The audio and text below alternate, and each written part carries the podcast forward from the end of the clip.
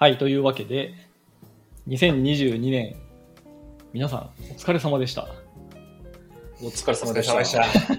いやー、えー終わりますね。道楽ラジオ1終わってます周年記念特別企画、年忘れ大宴会のお時間がやってまいりました。いやーよろしくお願いします。お疲れあの今日はもう様でした。ちょっと、いつもの感じとは打って変わって、そうね。単に俺らのオンライン飲みを録音して流すということをやっていきたいと思います。というかもうすでに1時間ぐらいもう飲んでるんで、な んそうかですね。飲んでて、これ録音始めた方がいいんじゃないってなったんで今始めましたっていうやつです。ちょっとなんかようちゃんがよ家庭の事情で参加が遅れてまして、たつきち、とおる、ふくちゃんの3人で今飲みながら喋ってたんですけど、まあ、ようちゃんは騎士台合流で、とりあえず俺らで飲みながら喋ってるのを、ちょっと録音してみようという感じでやってます。うん。そうっすね。なんか飲み食いしてる音とかも多分入ると思うんで、聞き苦しい、いつも以上に聞き苦しいかと思いますが、まあ、年忘れプレイ校ということで、よろしくお願いします。お願いします。お願いします。今回あれよね、その、みんなの顔が見えながらそう喋るっていうのもなんか新鮮やね。そうなんでああ、確かに、いつもと違う感じで。ね。す。いつもね、いつもはあの、ちょっとごめんなさいね、今、鴨肉食べながら喋ってますけど、早速。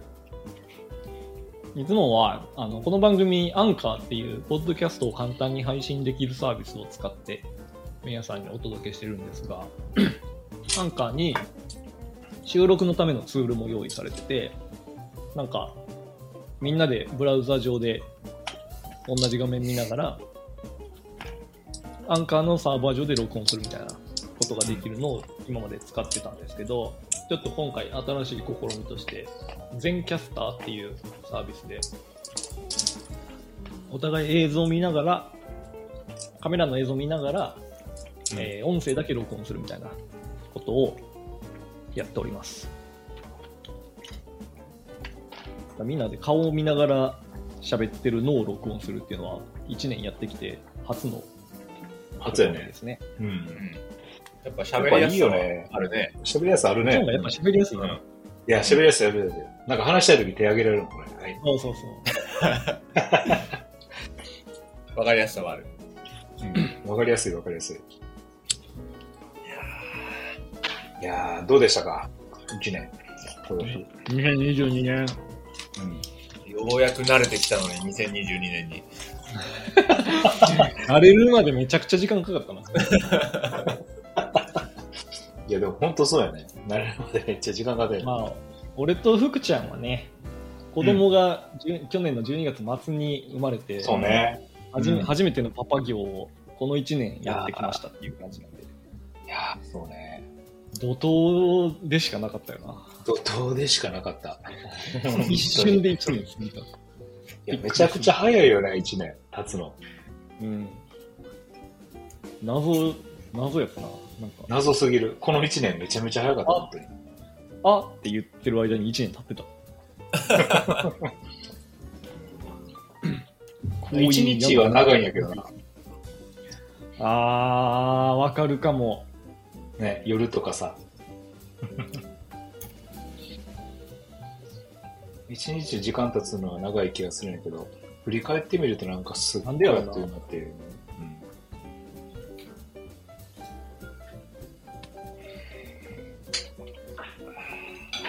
鴨肉うまい。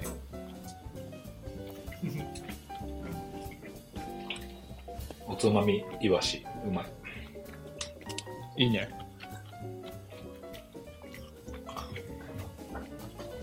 特に今日はテーマとか特になく、あ、そうそう。全くのノーテーマ。ほんまにマジで、普段の飲み会を垂れ流すっていう感じでやってます。さっきまでさ、あの、俺が最近買ったロボット掃除機の話をしてまして、うん。ちょっとその続きを話しますね。うん。買ったのは、あの、充電器でおなじみのアンカーっていう会社が出してる、ユーフィーっていうスマート家電シリーズのロボット掃除機で、多分今のユーフィーのラインナップの最上位モデルかな。ユー、えっとね、名前が、ちょっと待ってよ。ユーフィーロボバックレ L35 ハイブリッドプラスってやつで、機能的には、えっ、と、モップパッドがついてて、は、あの、掃き掃除じゃないや、普通の掃除機、吸引掃除と水拭き掃除の両方ができますっていううんのと、えあとゴミタンクみたいな、で、ドックにでっかいゴミタンクがついてて、はいはいはい。あの、ロボット自身が吸ったゴミをタンクの方に吸い上げて、2ヶ月に1はいはいはい回紙パックを交換するだけでいいですっていう、本体のゴミホルダーみたいなところを手で掃除しなくていいですっていうタイプ。ルンバの J7 と一緒や。あ、そうそうそうそう。J7 と多分一緒かな。うん。で、値段 J7 が多分そうだね。違いとかは。定価がどれぐらいじゃ6万ぐらいなんかな。6万か6万9千どっちかやったと思うねんけど、ブラックフライデーで5万になってたんですよ。うん。4万9千とかで買ったんかな。で、多分 J7 十数万するでしょ ?J7 プラスが17万ぐらいやったと思うねんだけど、えらい違うな、そしたら。多分なんか、あの、ルンバは基本高いんですよ。他のメーカーと比べて。機能がそんな変わらんとしても、なんか、ロボット掃除機といえばルンバっていう地位に多分あぐらをかいて、ちょっと殿様商売してるとこあるんで。うちはロルンバです。ちなみに。い冬のしか持てない。や、なんかね、ポイントでゲットしたんやね。ルンバ。ああ J7。でも10万したかな ?10 10万してると思うなしてるかなでもポイントやから、まあ、まあ多分ポイント引いて安かっただけじゃない？定価多分10万絶対超えてると思してんのか。う。で、多分な、使ってみた感じ、まあ俺 J7 使ったことないから知らんねんけど、やれることは多分一緒。カタログに載ってるスペックは大体一緒で、うん実際のを使ってみての動作感とか掃除のクオリティとかがどうなんていうところだけやと思うねんけど、まあここ3、4日使った限り、なんか、何の文句もない。うんやりたいこと全部できてるし、うんうん。普通に掃除もしっかりしてくれてます。髪の毛もうん一本も残ってない。拾ってくれるし。あのセンサーが認識した部屋の形も正確やし、アプリ上でその部屋の形に対して、この部屋は水拭きは禁止、ここから先は玄関だから行かないでとか、うんうん全部アプ設リ上で簡単にできて、うんうんちゃんとその通りに動いてる。うんうんうん和室にモップつけたまま侵入はしてない、多分。どういうルートで掃除したかとかも、なんか、マップ上にこう、足跡みたいなのが残ってうん。わかるからさ、へあちゃんと網羅的にやってくれたんやなっていうのがわかるし、わかるよね。掃除してる音も、俺が前使ってたのがルンバの E5 っていう、多分4、5年ぐらい前のエントリーモデルの機種で、うん。だいぶ古いから比較にならんけど、掃除してる音も、それと比べるとだいぶ静かやな。ただ、あの、その、ゴミを、えっ、と、ドックで吸引するうんうん。時ゴミホルダーから紙パックにゴミを吸引する時の音が爆音 なんかまあダイソンで全力で最強モードで掃除してる時ぐらいの音ウィーンっていう音で吸い吸い込んでます朝一でそれやるとさすがに起こされるな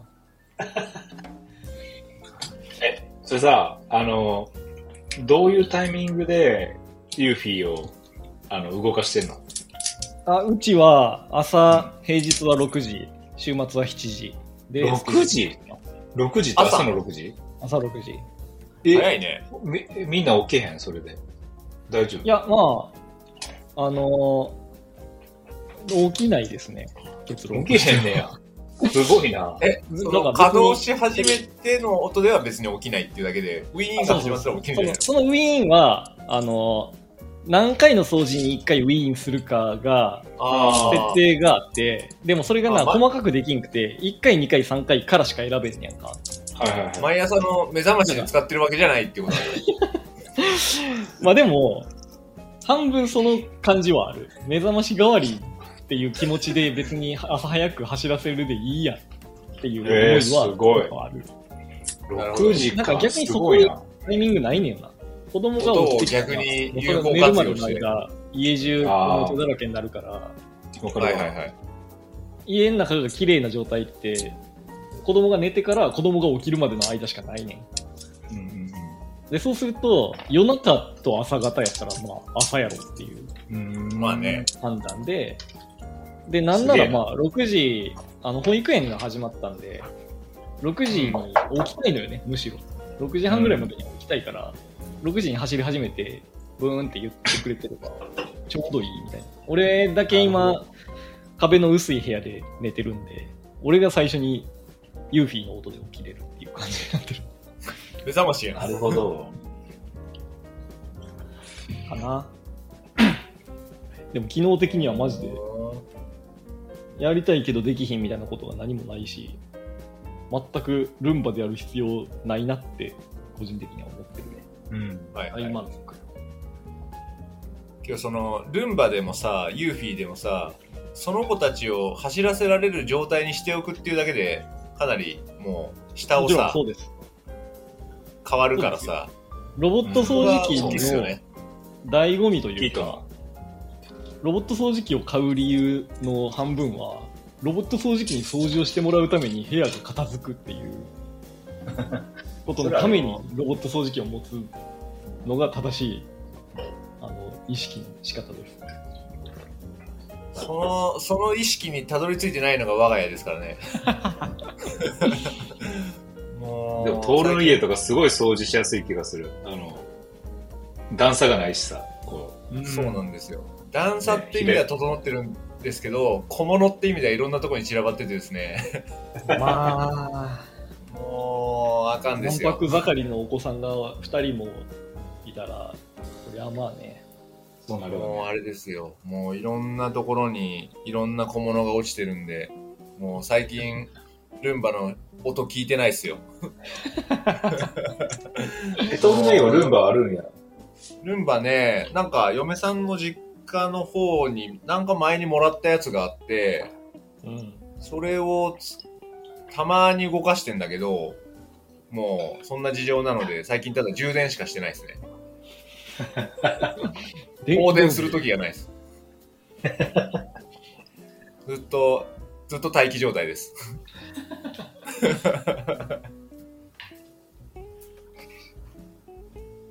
だからその、ちょっと古いやつだから、あの、さっき言ってた爆音みたいな、ウィーンみたいなやつもないから、手で取るタイプだね。あの、ゴミはいのやつね。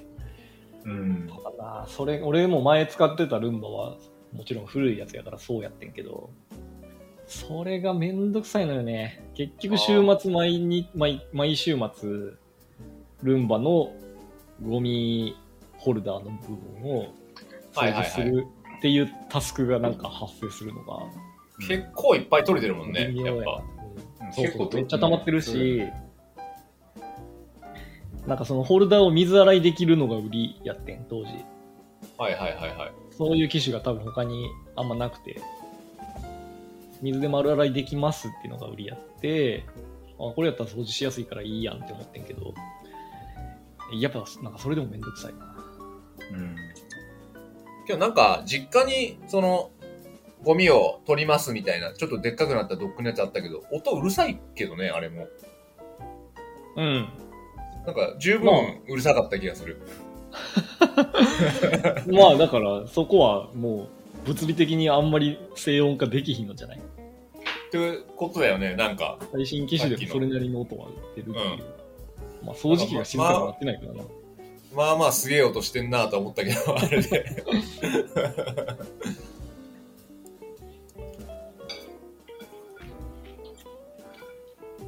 でもな、毎日ロボット掃除機が走るっていう生活をしてると、うん。マジで床に消しカスとかを落とすようになるで。マインドセットとして。そどうせ明日のも朝吸ってくれるしっていう気持ちで、うん。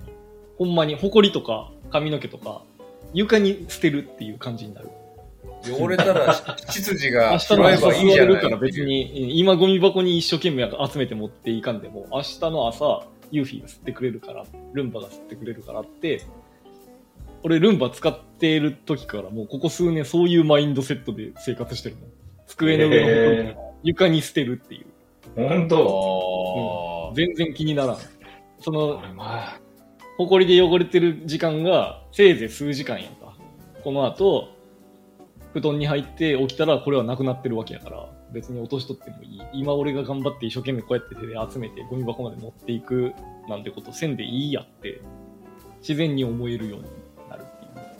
それ、あれよ、娘さん、その習慣、学校行ってもなってるかもしれんよ。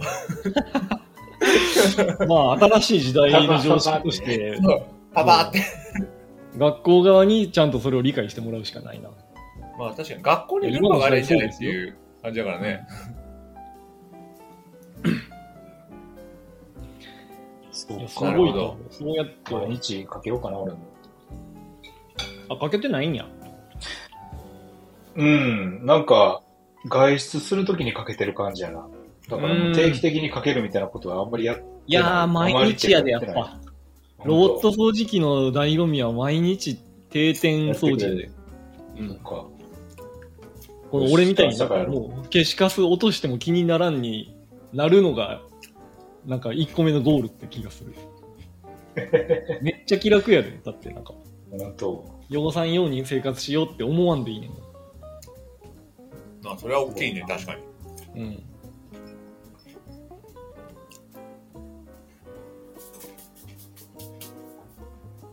じゃあこれでいくか。6時半。ブラックフライデーでいろいろ買ったっていうので、あれ、うん他が買ったのは棚系とかだっけ？他のガジェットで言えば。ちょっとなんか、この仕事部屋のインテリアというか、を整理しようと思って、うん。棚と 3D プリンターを今なんか机の上に置いとんねんけど、机やと机の下の空間が有効活用されてないから、3D プリンターをなんか棚の上に置いて、引き出し付きの棚の上に置いて、そうか、そこの 3D プリンター。そう、俺の部屋出ましたね。3D プリンターがあって、最近なんか作ったりしたんですか？あ、なんかまあ、たまに必要なものが出てきたら使うみたいな感じ。ああ、その、必要なものってさ、なんか、前に確かに一回作ったりとかはあったけど、うんどういうのを作るの？え、なんかでもめっちゃちょっとしたものやで。なんやろそういう、なんか、市販で売ってないようなものを自作するかみたいな感じで作る。な。その、この形のプラスチックの塊があったらいいのにって思うことあるやん。で、なんかさ、そうそれ100均とかにさ、うん。なんかじゃあ、なんやろな一いい例が、えー、なんか例えば、えー、例えるのが難しいな 今まででも作ったものの中で一番満足度高いのは、うん、なんかフードプロセッサーを持ってて、そのフードプロセッサーは、なんか、普段使うみじん切り用の刃以外にも、アタッチメントを交換すると、大根おろしが作れたり、うん。なんかいろんな機能を変えるための刃の代わりに設設置するアタッチメントがいくつかあるタイプのフードプロセッサーなんだね。うん。で、そのアタッチメントを収納する専用のケースみたいなものは存在してなくて、特に付属してきてなくて、うんうん。で、なんか、最初は、100均で売ってた筆立て、ちょうど良さそうな大きさの筆立てを、うん。そのアタッチメントケース代わりに使っとってんけど、うん。ジャストサイズじゃないやんか、当然。専用のものじゃないから。なんか微妙に。そう微妙になんか気に入らん状態のまま使っとって、うん。3D プリンターを手に入れて、まずはもうこれをジャストサイズの完璧に美しく収納されるぴったし収まるケースを自分で作っちゃえって作ったやつはマジでめちゃくちゃ気持ちいい。うん。そういうこの形のプラスチック的なものの塊があったらこれうまくいくのにとかこれとこれをつなぐことができるのにとかいうことって、まあ、そういう目線で生きてると結構あるのよ多分うん。なるほどね。車にのダッシュボードに iPad を固定するための台とかうんうんそう市販品やとあのいろんな例えば車の話で言ったらいろんな車に幅広く設置できるようにむ無駄に汎用性が高められてるやんかうんうん。。そうだね。市販品やとでも俺は自分の車にジャストフィットする最小限の形のそういうパーツがあればいいって思ってるからうんそれは自分で作った方が絶対綺麗でかっこいいものが作れるやんうん市販品の無駄な部分を全部削ぎ落として俺が欲しい部分だけを生み出すことができるやんか 3D プリンターがあると、うん。そうね。それが良さよすごいな。今あるもので満足してしまうタイプだからさ。俺俺もそうやな。なんかね、まあ、俺ら大学でプログプログラミングとか勉強したやんかそうね。でまあ多分職業として本格的にプログラマーっていう仕事になったのはこの3人の中では俺だけやねんけどそうだね。うん。プログラマーの思考ってそれやねん世の中にないものは別に自分に作るスキルがあるねんから作ってしまえばいいってはいはいはいはい。何かにつけて思うのよで実際作っちゃったりするのようん。自分が欲しいから自分のためだけに作って便利なものを自分でプログラミングして作ってああ便利って思って越にいるみたいなことを日頃からしてんねんけどはいはいはいはい。それのハードウェアバージョンやねん。マジで。3D プリンターあー。えー、なんかそれを作り出すスキルがない人は世の中にある売ってるもの誰かが作ったものから選んで妥協するしかないやん。いやはいはいはい。はいそうやと思う。よでもプログラマーはなんか世の中にないな。じゃあ俺が作ろうっていうことができるやんか。俺だけのための完璧にフィットするものを自分が作るっていうことができてそれがすごい幸せやねんけどそれをハードウェアでもできるようになるための手段が 3D プリンターっていうはいはいうん。なるはい。ほどね。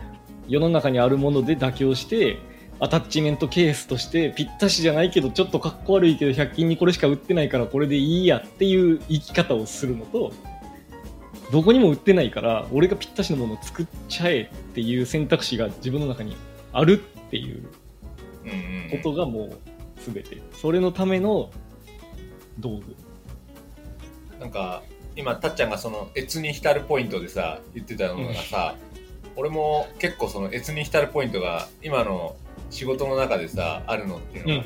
結構もう、あるものがあって、その、製品があって、そこをどう使えば一番ハマるかみたいのを考えることが多いから、はいはいはいはい。決まってて、多分そこがハマった時気持ちいいみたいなところがあるから、ああでもそれは近いよ。多分似てると思う。だからなんか、意味で、な、なければ作りゃいいっていうのと、なんか今あるものを組み合わせて、あ、こうすればいけんじゃねみたいなとこを考えるっていう、なんか、ちょっと違う感じではあるけど、なるそうだね。多分自分、制約がある中でそこを組み合わせたい派なんだろうなあでもそれで言うとなるほど。それで言うと、申し訳ないけど、俺のいる場所はそれの一歩向こう側やね。はいはいはいはい。それは、その、既製品の中から選ぶしかない人の最大限の努力として、そこが到達点としてあるねん、まず。はいはいはい。で、それで、その自分で作るまでもなく、マジで100%完璧なものが組み合わせでできることは、たまにはあるけど、基本的にはないと思うのね。うん。98%のものができた、嬉しいっていうことはあると思うけど、うん。それは98%であって100%ではないやんか。うん。自分で生み出せるようになるっていうのは、そのいつ何時でも常に100%のものが手に入るっていうことかなって思う。多分、そこの2%を求めたいかどうかっていうところはな。うん。ありそうな気がするな。あるな。3D プリンターで言ったら、98%に組み合わせで到達できることなんてまずないからな。世の中の既製品の100均なり、なんか雑貨屋で買えるもので何とかしようって思ったら、まずかかるコストも、ちょうどいいものなぜ探してるけど見つからんねえよなって何ヶ月も何年も探してたりするやんか、普通に。うんかかるコストが多大っていうことと、で、やっと見つけたものも、せいぜい80%の満足度みたいな。あっていう世界観やから、コスト全然かからず、欲しいと思った時にパッて作れるゼロコストで、なおかつ出来上がりは100%っていう、まあスキル次第やけど、うんっていうのは別世界やと思ってる。だ今でこそ、今はまだ 3D プリンターってなんかどでかいし、なんか、その 3D モデリングとかもある程度専門的な知識を一生懸命勉強せんと作れへん感じがするから、そこまで難しくないねんけど、実際は。うん。だから敷居高いやん。うん、も高いうなちょい技術革新があって、小型化されて、安価になって、モデリングもなんか AI とか使って、それなりにいい感じに簡単にできるようにもしなったら、爆裂的に俺、売れるっていうか、広まると思うね。へなんか今プログラミングが流行ってるのと、同じ感じの波が何年か後にあるんちゃうかなって思ってる。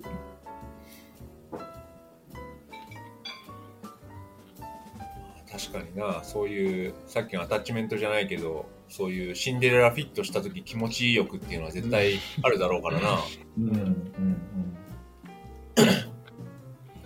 なんだろうな、そういう、妥協、な、妥協してるつもりもないけど、その、今あるもので満足しちゃう感じっていうのが、かなり、一番緩い気がするな。あるものでいいか、まあいいじゃんってなっちゃいそうな気そっがちの方が幸せっていう話もあるけどな。こだわりがそうね。こだわりがあると、まあそう簡単に満足できんくなるから、うーん。まあこだわることは別にまあ豊かさではあるねんけど、まあね、なん確かに。別に何でも俺は満足ですの方が幸せっていう説もあるよな。すっごいグルメな人と貧乏舌、まさに舌で、みたいな差やと思う。大すごいグ体何でルメで美も美味しいもの。追求して、そう、自分でも料理しちゃいますみたいな風になっていく豊かさと、いや別に料理なんて全部うまいやんっていう感じで、何食べてもうまいうまいって幸せな人と、まあ、ベクトル違う、どっちも幸せなんちゃうかなっていう気はするな。確かにね。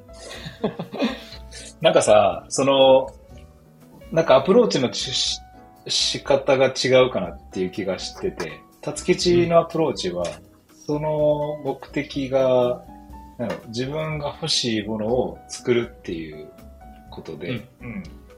フィットするのをこう、なんやろな、前提に作っていくけど、うんそのトールのそのアプローチの仕方っていうのは、なんていうのかな、シンデレラフィットのものがたまたまあって、それにこう喜びを見出してるみたいなところがあるから、見つけた嬉しさってこと？そう、見つけた嬉しさにああ。こなるほど。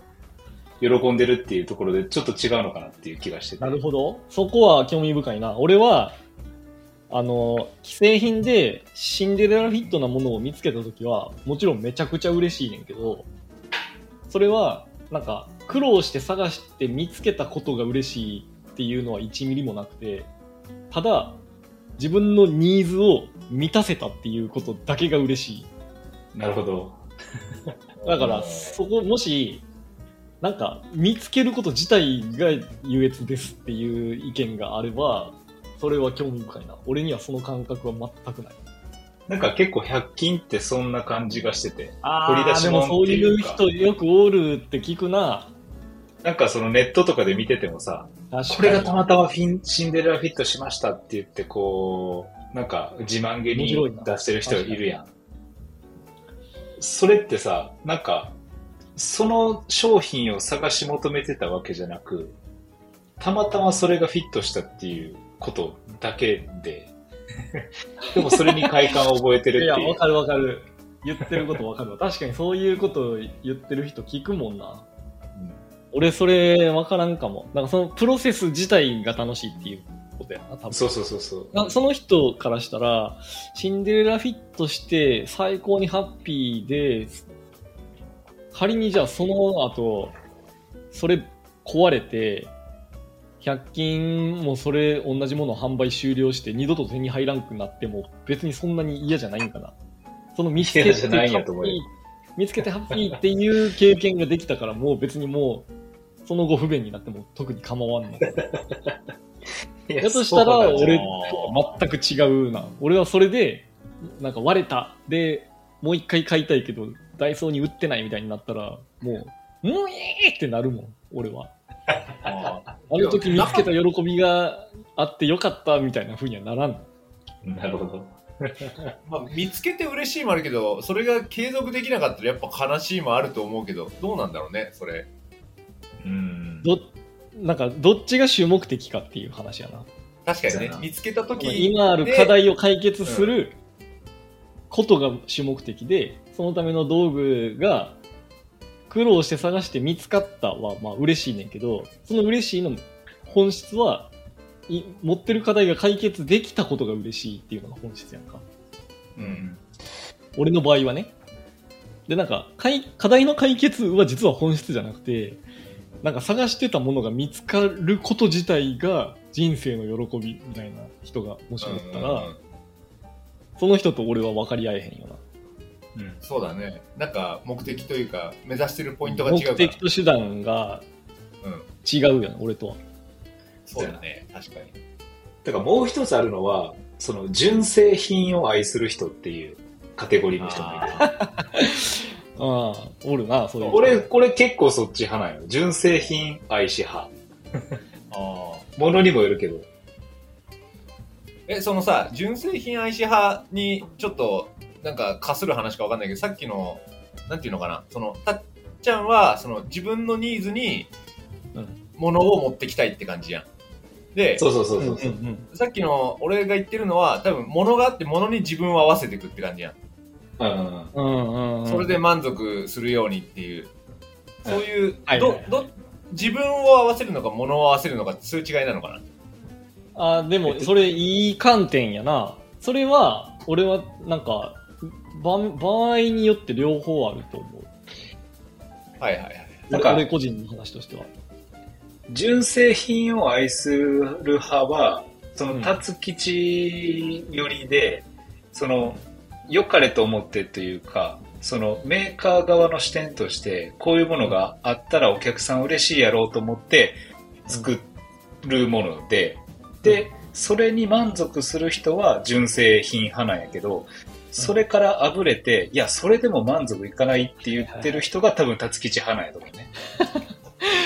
いや、まあ、うん、俺は、あの、派閥を無理に分けるとしたら多分そうやけど、俺は基本純正品を使ってるけどね。そうなんや。いや、なぜなら、いや、3D プリンターを使わなあかん時っていうのは、純正品がない時がメイン。ああ、そうかそうか。だから、それはまた違う話だね、純正品すら存在してないっていうものが。世の中には山のようにあるから、まあ、メーカーがご丁寧に全部全人類のニーズを全部製品化してくれてないやんかで俺だけが課題に思ってることとかが平気で出てくるやんかうん。そうね。他のそこは難しいよねメーカ。ーユーザー誰もそんなこと考えてないけど俺だけこの部屋のこの家具の位置取りの時にだけ こういう形のパーツがいるみたいなことがあるやん平気でうん。そういう時に活躍するのが 3D プリンターっていうなるほど。純正品で賄えるものは別に、まあ、それと同じ形のものを一生懸命モデリングしてわざわざ作ろうとは思わんよ。なるほど。やっぱ出来上がりも、それは樹脂を固めただけの簡易なやつやから、うんみ見てくれも全然、あ、手作りやなって分かるようなものしかできんし、そうか。純正品がかっこいいのが売ってるならそれを買うけど、そんなものがこの世に存在してない時に、それでも最後自分に選択権があるっていうことが大事っていう。なるほどね。もう超純、超純正品派やからさ、もう純正品をまずは探して、そういう感じするわ。純正品がなかったら、もういいやってなるかな。メーカー様が作らないっていう判断をしてるってことは、こんなものを欲しがる俺が間違ってるんやぐらい。そうそうそうそう。そんな感じかも。経験な信者や。まあでもその気持ちは理解できんくはないよ。俺はどっちかと言ったらそっち派やと。そこでなんか自分がでもメーカー様が作ってないとはいえ俺様は欲しいねんっていう風に最後になるのが なるほど。やっぱある。なるほどね。そこで自分を抑えられるほど人間できてないな。欲がある。いやでもちょっとビール取ってくるわもし、うん、うん。いや、でもそっか。もしなけりゃ、俺もなんか、それに合ったものを探すってなるかな。100均とかで。ね作ろう、作ろうと思わんかな。なんか、わからんけど。そう、多分、その、あるもので、なんか組み合わせようって思っちゃう感じかな。そうそうそういう意味では俺も通るよりかな。なんか、多分わざわざ作るってことはないかも。多分やっぱあの職業プログラマーになったのが俺だけやからその感覚がここで共有できてないんやと思うプログラマーの人って大体の人多分その感覚を持ってる。なければ俺が作ればいいやんってえなるしそれによって幸せを享受してる。自分で自分のためのものを作って生活が便利になったりやりたかったことが解決できたりするっていう経験をプログラミングの能力をある程度以上のレベルで獲得した人は大体その経験をしてるのよ。ー、なるほど。だからなんか逆に言うとソフトならそれができるのに物理になった瞬間それができんっていうことをめちゃくちゃ歯がゆく思いながら生きてるねそこに 3D プリンターっていう道具が現れてえハードでもできるようになったっていう感動なるほど。同じプログラマー同士でさ、その、3D プリンター買ったぜみたいな人もいるの？聞こえる？あ、聞こえる。今は聞こえる。今録音再開しましたはいはい。なんかよくわからんけどこの今日初めて使ってる全キャスターを使いこなせてないせいでなんかいつの間にかね。録音が終わってました。なんちゅうこっちゃい。今日はもう飲み会なんで、そうっすね。こういうそうっすねトラブルもありつつ。ありあり。すいません。録音再開しましたので、ここからまたやっていきます。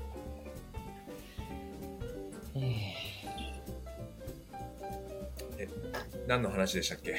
何やったっけ ?3D プリンターの話をしてて、ああ、そうっすね。それはちょっと 3D 一旦、話して、一旦その話は終わりで。そうっすね。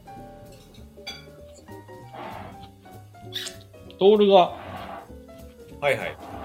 トールがおすすめの乾き物の話をしたいって。ああ、え？そうだ。さっきその話してそれちょっと聞聞きたいな。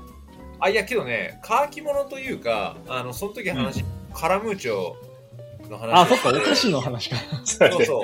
お菓子の話をおすすめのしておすすめの乾き物からのち違う違う違う。あの、そう、カラムーチョの話した時に、なんか、うんあの、おすすめのお菓子をしようとして、うん、で、あの、その時に聞こうと思ったんだけど、あの、ハートチップルってお菓子知ってる？ああ、なんか名前聞いたことある。あ何それ？食ったことないと思う、多分。うんあのね、あの、ハートチップルっていうハートの形をした、ニンニク臭めっちゃ漂うお菓子なんですけど、これ、これがうまいんですよ。えそうか、知らんか。なんか、ー、えー、見た見た、今、ネットでちょっと調べてみた。ヨドバシカメラで。俺ら世代みんな知ってるかと思ってたけど、意外に。え、初めて見たよ。え、マジで？うん。決して、うん山梨限定とかではない名前は、う？ん。名前は最近、最近？か、最近全然関係ない、うん。全然関係ない文脈で、俺がよく聞いてるポッドキャストで、たまたま、うんなんか、お菓子、お菓子ドラフトみたいな企画やっとって、そこで言ってた、企画で？そそこでパーソナリティの人が、うん。なんか多分1位で指名してた、ハートチップルを。あー、仲良くなれそうだわ。いや、えーハートチップル、ね、たことないお菓子やなって思いながらそれ聞いとったけど、美味しいよ。えー、初めて見た。マジっすか？結構、俺も多分見たことないな。あの、うちの近所の日の出屋には昔からあったけど、そうなんや。うん、子供の頃からあったけど、けど、やっぱあの、コンビニとかで見ること少ないから、たまに本当に見かけると嬉しくなるっていうお菓子かな。コンビニで見かけることある？あるある、本当にたまにある。それ、なんか、謎のサンマートとかそういうコンビニじゃなくて？いや、違う違う違う、あの、本当のセブンイレブンセブンイレブン マジで？あ、けどね、確かに可能性は薄いかもな。あの、どちらかといえば、その地元のスーパーの、あの、セルバとかで見つける感じかな。セルバー出た。ほら、セブンイレブンにないやろ。セブンイレブンになんはそうかちょっとねそうないよ。ネットで調べたら、やっぱ東日本の地域で販売されてるスナック菓子ですって書いてあそうか、福ちゃんたっちゃんうん西日にない本の。方ですからね。俺ら、ないんや。うんなかったんや。関西方面出身の方やお住まいの方は知りません。初めてハートチップルを知る人もいるのではないでしょうかけど、結構ね、福ちゃんも東京暮らしが長いかもしれないけども、うんあれですね、触れることがなかった感じですね。見たことないなあの、山梨は僕のアナザースカイなんですけど、ちょっとこれは今まで見たことないですね。このハートチップルですね、本当に、なんていうの？あのー、ニンニク臭漂うお菓子なんですけど、なんていうの？そこがポイントなの？某メーカーの、あの、やめられない止まらないっていうのはまさにこっちだろうって思うんですけど、そんなあにんな、ラッパかエビかわからんようなお菓子。負けてられるなんですよ。いや、全然こっちの方がやめられない止まらないだなっていうのをえ思い出しながらー、やってたんそうで。そうなんや。これおすすめっすよ。おすすめされても売ってないからな。いや、あるんあ、そうか、名古屋、名古屋。名古屋にはないいで。一応アマゾンには売ってるっぽいよ。うーん。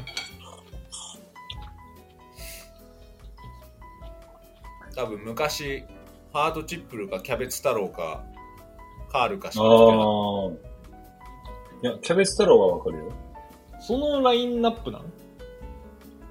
まあ、駄菓子屋だね、本当に。駄菓子、あ、けどね、あ、駄微妙だな菓子の分類なの？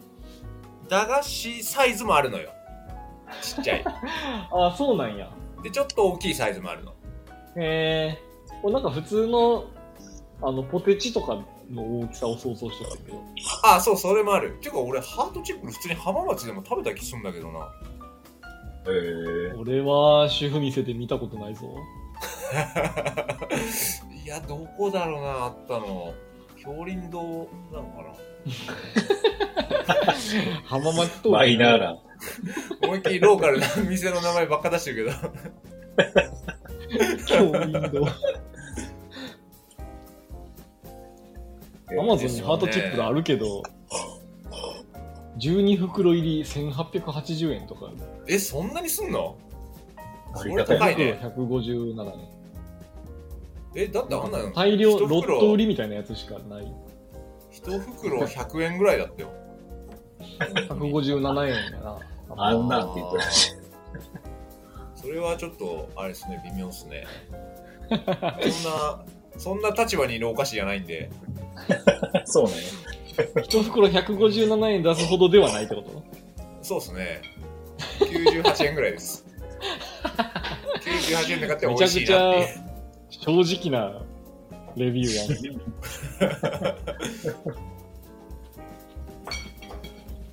そうっすね。けど、まあ、そういうポテチとかさ、昔からある、あのーわさビーフとかさ、そういうラインナップの中に、こう、ハートチップルがいて、選択する本でしたからね。いやー、知らんかったな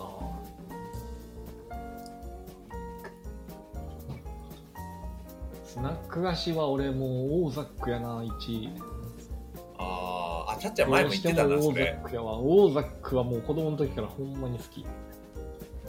オーザックの寿司を永遠に食いたい。なんかある時何オーザックの寿司寿うすし、うあすし、ううすしすしや。オーザックのお寿司じゃないよ。寿司。オーザック寿司は別にいらん。いや、なんかな、こここ10年ぐらいかな、なんかある時を境に、今まで普通にコンビニでオーザック買えたのに、急にどこにも売ってない時代になってん。俺の感オーザ覚ではッ。クあんま見ないね。むしろこう、ダイソーとかでたまに見るとか。そう今見んやそういうレベル。昔見はない。普通にどこにでも売っとったと思うねんか。あー。子供の頃。か。それぐらいのそうかも地位におったはずやねんけど、なんかある時を境に、あんま見マジでスーパーにもコンビニにも、どこにもオーザックが売ってないっていう冬の時代が来て、めちゃくちゃ俺悲しんどってん。ど、はいはいはい。どうやったら買えるねんってお思いながらなんか不遇の時を過ごしとってんけど、最近はね、ローソンで、うんあの何、ローソンの PB で、あなんかあるね OEM 品みたいなやつが、ーはいはい、はい。オーザックって言って、パッケージはオーザックじゃないねんけど、ローソンパッケージでオーザックって書いてるやつがそうなんや、あるんてや。えーもうほんまそれのおかげで今生きられてる。あれ、それ、そのパッケージでさ、ドンタコスもない？あ、あるあるあるあるある。あるよねドンタコスある。う俺ん、俺ちょっとドンタコス派だからさ、ドンタコスもうまいね。ドンタコスはうまいっすね。ドンタコスったらドンタコス。ドンタコスったらドンタコス。いやー、うちの、うちのじいちゃんがそれ踊ってたわ、昔。どんたこできるか言うて。踊っとったわ。じいちゃん、懐かしいな。大きなじいちゃん。今日ね、最近お菓子で思い出したもう一つ。あのー、エアリアルっていうお菓子知ってる？え知らん広瀬アリス。あれ、うまいっすね。広瀬アリス。広瀬アリス？え、そうなの？が CM してない？広瀬アリスは知らんかった。エアリない？エアリあるみたいな CM してない？ぜ全然今ピンとこなかった。おいおい。エアリなかった。ほら、エアリアル広瀬まで打ったらアリス出てくる。マジっすか、えー、アリス知えらんかったなけど、けどエアリはあるよ。ある？うん、あるある。俺食べたことないわ。これうまいっすよ。ー、えそー、の空気感やんな？押してるのは。なんだろうね、空気感、空気感。中が空気入っとってふわふわサクサクみたいな感じじゃない？ただ、ただうまいな。もう食レポ、食レポ一級やん。違う、一級はいい方か。九級やん。間違えた。一級は初段の下やな。そうだね。むしろ今、一球取れたかと思ったけど。普通に間違えたわ。結構2秒間ぐらい考えた結果間違えたわ。あれ、どっちが上やったっけ？数字大きい方、ちっちゃい方、どっちが上やったっけ？間違えた。もうあかん、もう終わりや。そうっすね。なんか、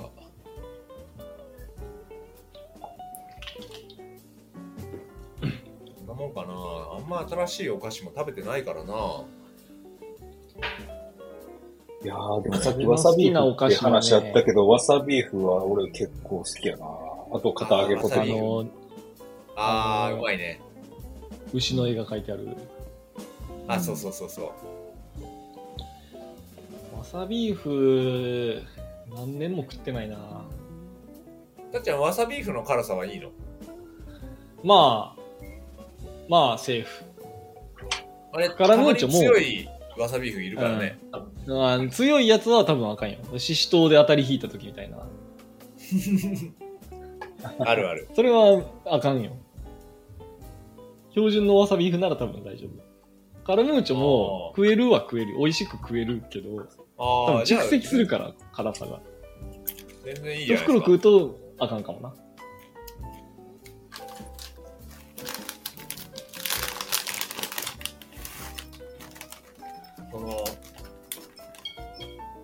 スナック菓子でさ、うん。昔、あの、チートスっていうお菓子やったの知ってる？なあ聞いたことあるチーチートス、昔あったっていうか今もあるやろ。美味しいよね、あれ。あ、そうそう。聞いたことあるチートス、チートス好きでさ、いや、わかる。あいやあれこそさ、やめられんくない？もう一回食ってしまったら、もう2時、2時間じゃない？20分。20分ぐらいずっと食ってしまうな。20で分ぐらいで食い切れるでしょ。そうなんです。で、チートスって、あのー、な、なんていうの、あの形がさ、あのー、棒じゃん。棒というか棒、棒。うん。棒やね。棒昔やってた食い方がさ、あのー、うん。チートスを1個取るじゃんね。うん。で、もう1本取って、比べて、ちっちゃい方を食べるっていうことをして、一番長いのを最後に残すっていう食べ方をしてたのね。何の話や何やっとんで、最後に、この袋の中での一番長いチートスを見つけて、最後に熱に浸って食べるっていうのを楽しみにしてたことがあって。すげえやん。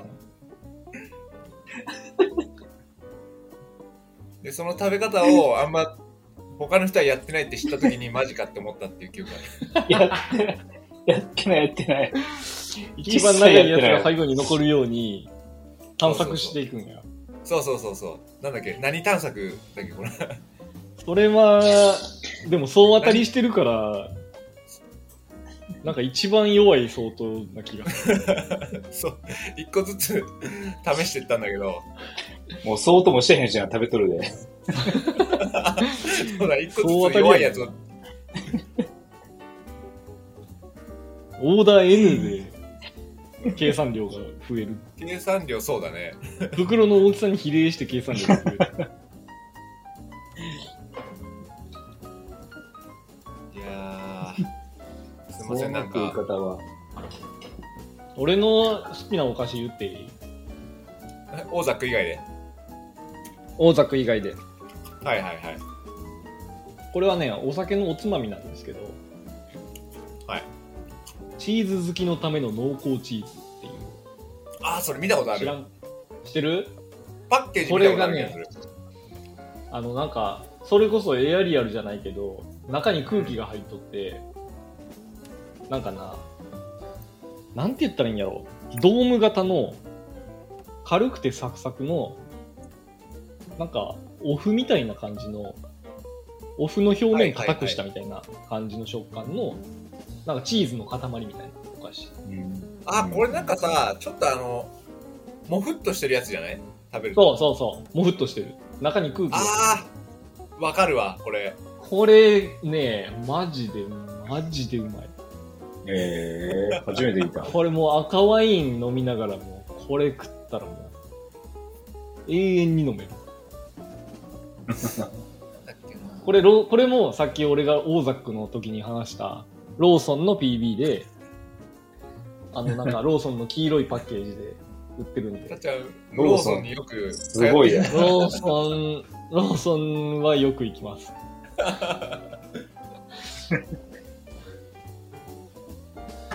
これほんま、ちょっとマジ見かけたら買って。チーズ好きのための濃厚チーズ。えー、ちょっといいな、これ、ローソン。このチーズ好きのための濃厚チーズじゃないけど、多分これと似たようなのを、あのーうちの馴染みのある酒屋で見つけたことあるわ。あ、多分同じやと思う。うん。ある気がする。これほんま、一袋で足りひんもん、いつも。もう二袋食いたいって毎回なの。なんだろう。やっぱワイン好きは、こう、チーズ。これはな、可愛いに合う。たまらん。赤ワイン一えー、本買ってみよう。これ一買ってみよう袋。えー。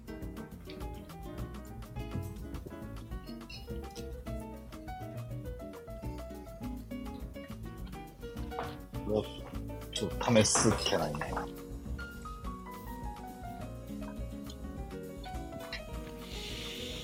そうっ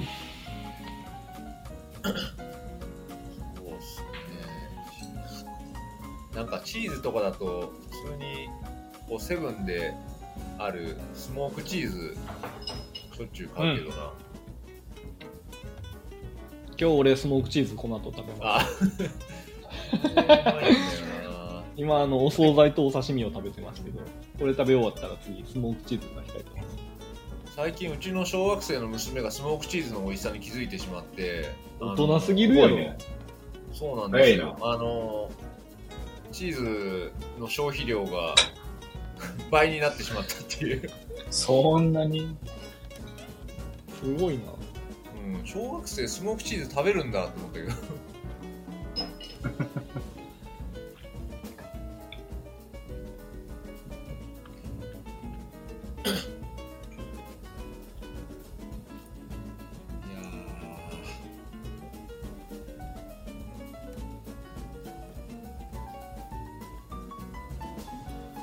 ようちゃんが、今日は無理そうっていうメッセージが来てますね。ー来ました？まあ。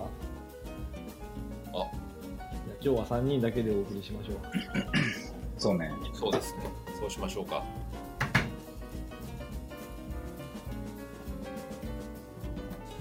いやいやいやいや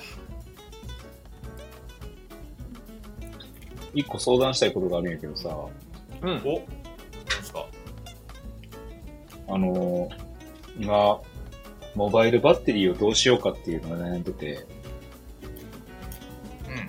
二人はモバイルバッテリーどういうのを使ってるのかっていうのをちょっと聞きたかったよね。えーっとね、俺あんまりこだわってなくて、なんか、マグセーフの、うん。多分なんか、キャンプファイヤーか何かわ忘れたけど、クラウドファンディングで企画段階で買ったやつが今手元にあって、へーこうん。うなんかそれを使い続けてる。多分大して容量も大きくないし、そんな別に今の時代で見たらもっといいもの他にいっぱい既製品で売ってると思うんだけど、うん。別になんかモバイルバッテリーを使う時があんまりないせいで、そっか、そもそもだいぶ昔に買。ったものをそのずっと使ってる。うーん、そっかそっかそっかそっか。俺もめっちゃ逆にそんなにに出先で充電減ることがしょっちゅうあるってこと？うーん、そうね。まあ、出張とかがあるから、結構、まあ、携帯に充電したい時もあるし、うん。何よりその、今、何を求めてるかっていうと、そのパソコン？ノートパソコンに対して充電できるモバイルバッテリーを持ちたいなと思ってるなるほど。容容量だけど今持ってるこれ、今、そうそうそう、今持ってるこのアンカーの、えっ、と、パワーコアスピードっていうやつやと、うん。2万ミリアンペアあって、うんお？我が家は、我が家いいよ。緊一旦、一旦中断して、俺とトールで繋いどくわ。大丈夫や。大丈夫、大丈夫そう。自己解決した模様。あ、自己解決？いや、優秀だな泣いとんな。寝言大丈夫ですか？ちょっと待ってよ。解決。偉い。自分で自分の機嫌を取れるね。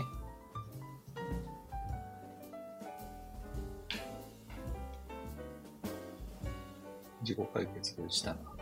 偉い。すごいなんか俺も娘見とるとさ、自分で自分の機嫌取っとることがちょいちょいあって、ほんまにすごいなって思いながら、うん、ほんまにすごいなって思いながら見てる。なんかもういい年した大人でも全然みんなできてないのに、わか0歳でやってるやんって思う。わかる。えーんって泣きながらも、なんか自分なりにこう、楽しいもので遊んだりとか、なんか寝る努力をしてみたりとか、なんか工夫してんのよ、一生懸命。すごいなって思って。俺の周りの大人たちにも見せてやりたいわって、すごい思う。まあ大体の大人これできてないでって思って。その、切り替えっていうところは、すごい見習った方がいいよなっていう部分は思うよね。めっちゃ号泣してた、ね、数秒後にめっちゃ笑うみたいなことあるから。いやー、そう、ほんまそうやんな。それすごいよなうんすごいよな、あれ。その切り替えめっちゃ大事だなって思うから。めっちゃ大事。本当に。うんあごめん。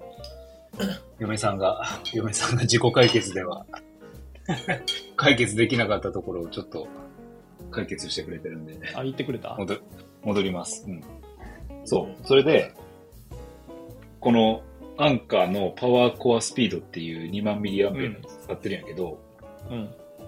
これ容量自体はいいんやけど、多分その、パソコンを充電できる、その、なん、なんていうかな、電圧というか、うん。あれがないんよね。うん。うん。そう。だから、もう一個買おうかなって思ってるんやけど、うん。そのパソコンをも充電できるものってなってくると、結構高いんよ。1万5千円とか2万円ぐらいそうやろな。するんよね。そうそうそう。だから、どうしようかなって悩んでて。うーん。でももしそれを買ってしまったらこれいらんくなる。今持ってるやついらんくなるし。あ。そうね。売りゃいいやん。もったいないなと思って。売りゃ、売りゃいい？いらんくなったらメルカリで売れるし、別に。そうか。そんなコンパクトなもんだから、梱包発送も楽やし、別にそんな、俺やったらすぐ、売りのやつ買ってメルカリで売るけどな。あ、本当？売れるかな？売れるあ、意外と売ってるよ。うん本当？まあ、メルカリでその機種名検索したら、今どれぐらいの相場で取引されてるかわかるやん、さっああ、はいはいはい。と。その値段で下取りに出して次のやつ買うって思って自分で納得できるって思ったら出せばいいっていう。なるほど。俺はそういうライフスタイルやで。新しいもの買うとき常にメルカリ大量出品をするからな、毎回。今回のブラックフライデーもいっぱい買ったけど、その代わりいっぱいメルカリ発送をやっとって今めちゃくちゃしんどい。もう大量に写真撮って説明文書いて、売れるたんびに梱包して、コンビニ行って、おい一生懸命今やってる。えーコストもかかってるね。かかってるね。かかる。かかるけど、まあそれで普通に数千円になるから、さすがに捨てるよりはな。捨てるよりいいよな。そうか、じゃあこれを買うかな。いや、うん。そういうのはな、そうもう買った方がいいよ。でもさ、バッテリーに2万かけるってどういうことって思う？俺全然出してるな、本当そんなん。今持ってるやつこれ6000円ぐらいで買ったんやろ。6000円でもすげえ高いなと思ったんやけど。まあなんかバッテリーにっていうか、その自分の人生の時間とか質に対しての出費やん。そうやな。そのなんか、パソコンが充電できんくて困ったなって思ってる時の気持ちの下がり具合とか、下がってる時間の長さとか、そうね。いろいろ、もっとこう、多角的に、それを持ってないことによって失ってるものっていうものを多角的に見て、それってなんか、2万の価値ないんやったっけって考えたら、確かにな。人生の多大な時間を下がった状態で過ごしてる、なぜならバッテリーがないせいでっていうのを2万出せば解決できるんやったら、俺は全く迷わずに買うけどな。確かにね。そうそうそう。なんか、俺、物買うときも、そういう感じで、買う理由をひたすら探してるよ。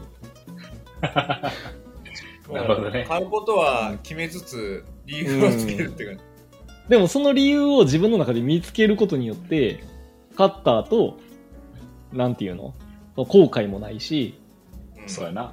納得して買って、これ2万で買ったけど、2万の価値はあるっていうことを自分の中で確信を持って、うんなるほど。なんか、向き合える。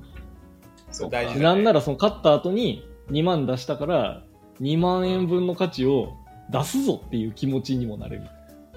それで今まで失ってたあの時間をもっといいものにしていくぞみたいな前向きな姿勢にもなれるし。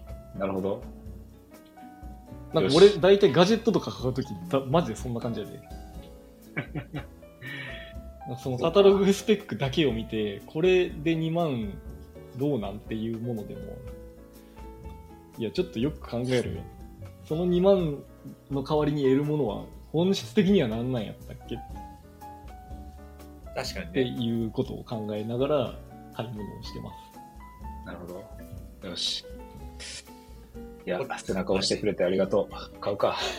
そうね。多分、福ちゃんもうポチってる頃だと思うな。ポチる寸前、ポチる寸前まで来てるんやけどさ。その一押しが欲しかったっていう。いうかもう、なんやろなその、特になんかこんな、もうなんかガジェット類とかって半分仕事道具みたいなもんやん。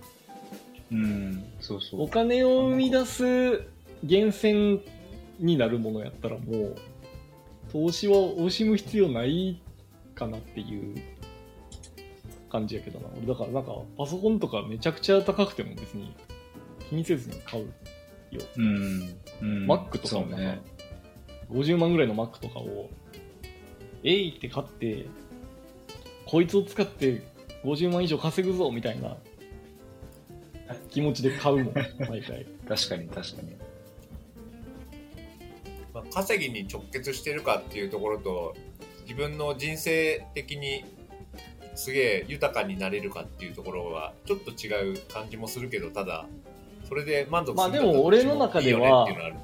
俺の中ではそこつなげてるけどな。勝手に。うんうん自分が、の気持ちが上がることによって、仕事の質も高まって、結果的に稼げるようになるみたいな方程式を勝手にでっち上げて、うん。やってるよ。だから旅行に行くとかも、そういう仕事に還元されることを見越して、どこまで払うかっていう金額を設定してるもん。うん、自分がいい気持ちになれるっていうところそうそうそう。それにいくら出せるんや？る。よねっていう。そそうだね。確う。かに、ね。全部稼稼ぎ、稼ぐ能力を上げることにどんだけ寄与するかなみたいな観点は、すべての出費に対して持ってるな。逆に稼ぐにつながらない出費はないの？いや、だから無理やり紐付けんねんで。あ今日こうやってお酒を飲む、スーパーで買うお酒一本に対しても、心のどっかでその紐付けを意識してるよ。なのただただ浪費する出費みたいなのがないの？ないように意識してると思う。だから、なんか、えーあほんそうなんだ客観的に見ると浪費にしか見えんものにも、自分の中ではいはいははい意味付けをするっていう努力をしてる。なるほど。なんかそれは俺結構大事やと思うな。その意味付けなしに、考えなしにお金使うっていう癖がついてしまうと、うんそれはもう絶対的な浪費になって、そうだね。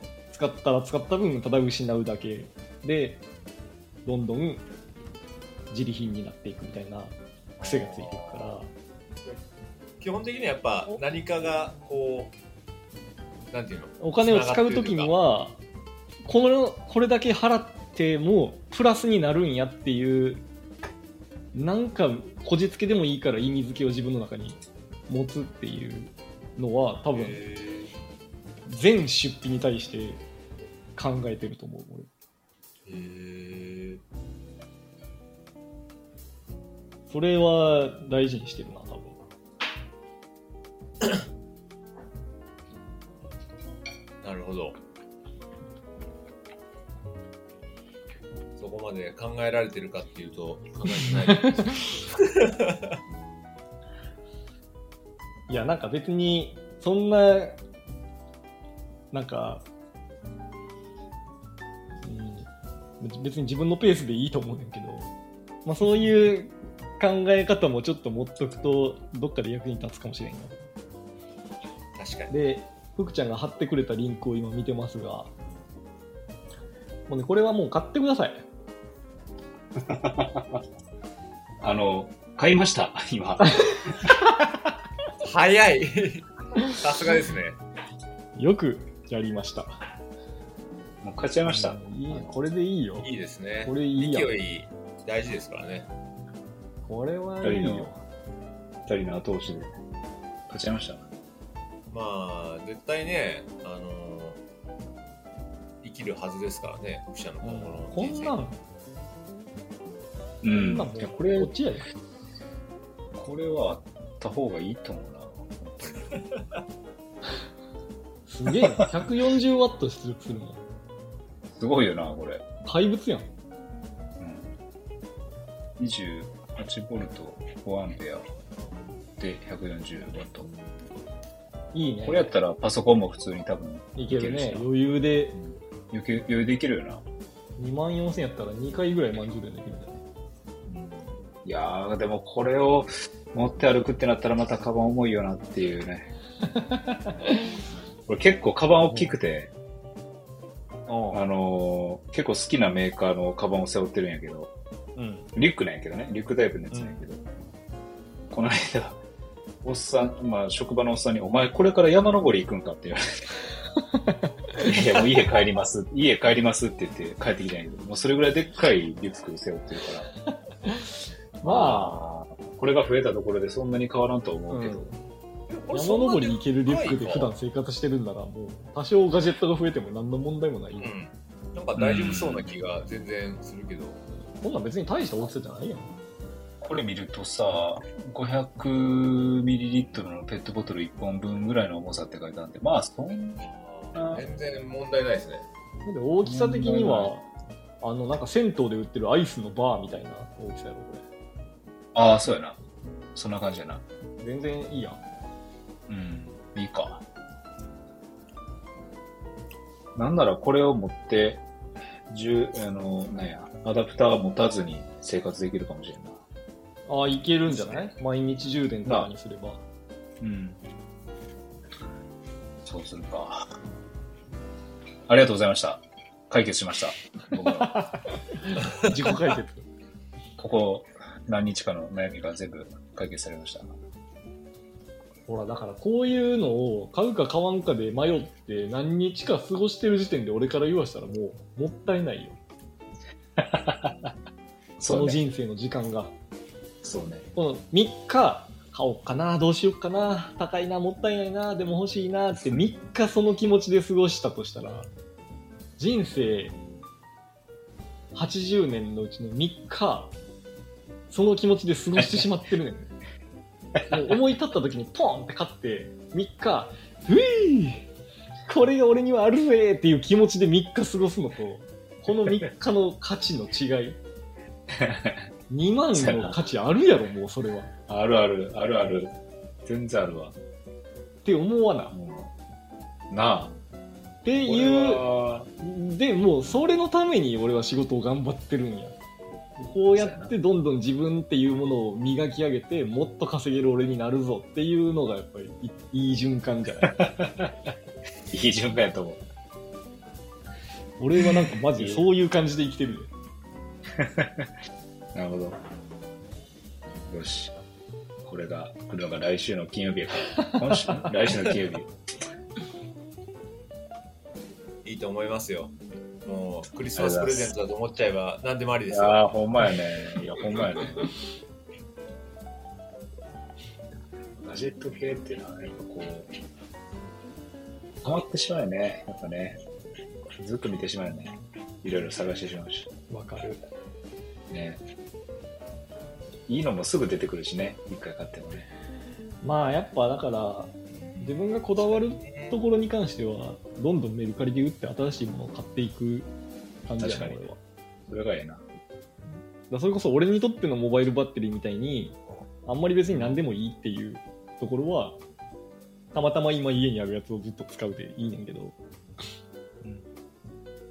なんかここは俺こだわってんねんよなっていうものは、せっかく明らかに今持ってるやつよりいいって分かるものが出てきたのに、なんかもったいないから見送るみたいなことは、俺は基本せんようにしてるな。どんどん買ってうんどんどん売るっていう。うん。常に最新のものが手元にあるっていうね確かに。よし、これメルカリで売ろう。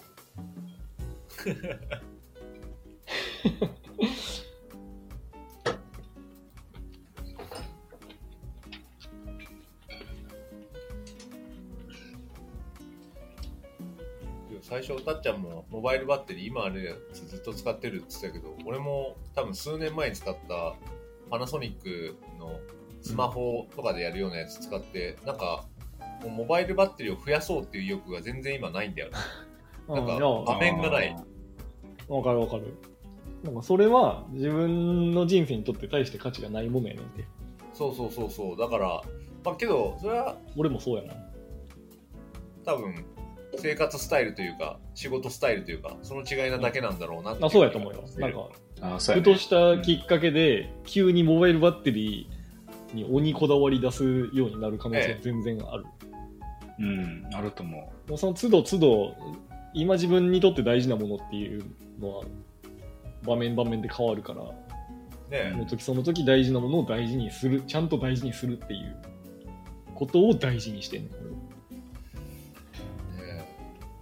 そう考えて今めっちゃ欲しいガジェットってなんかあるんかなと思って考えてたけどなんか思い浮かばんあ、でもないのがいいと思うよ、俺は。いやーそれがないのは幸せってことやと思う。いやないないんすよう。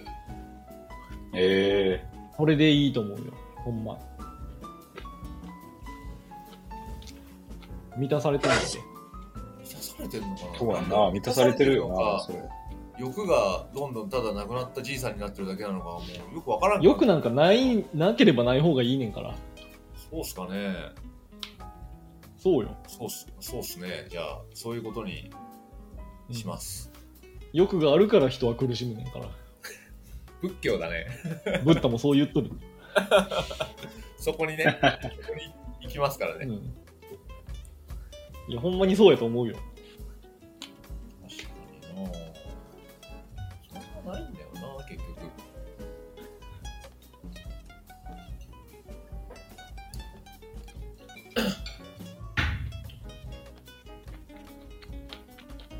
まあちょっとお酒取りに行きつつ、トイレ行ってくる。うい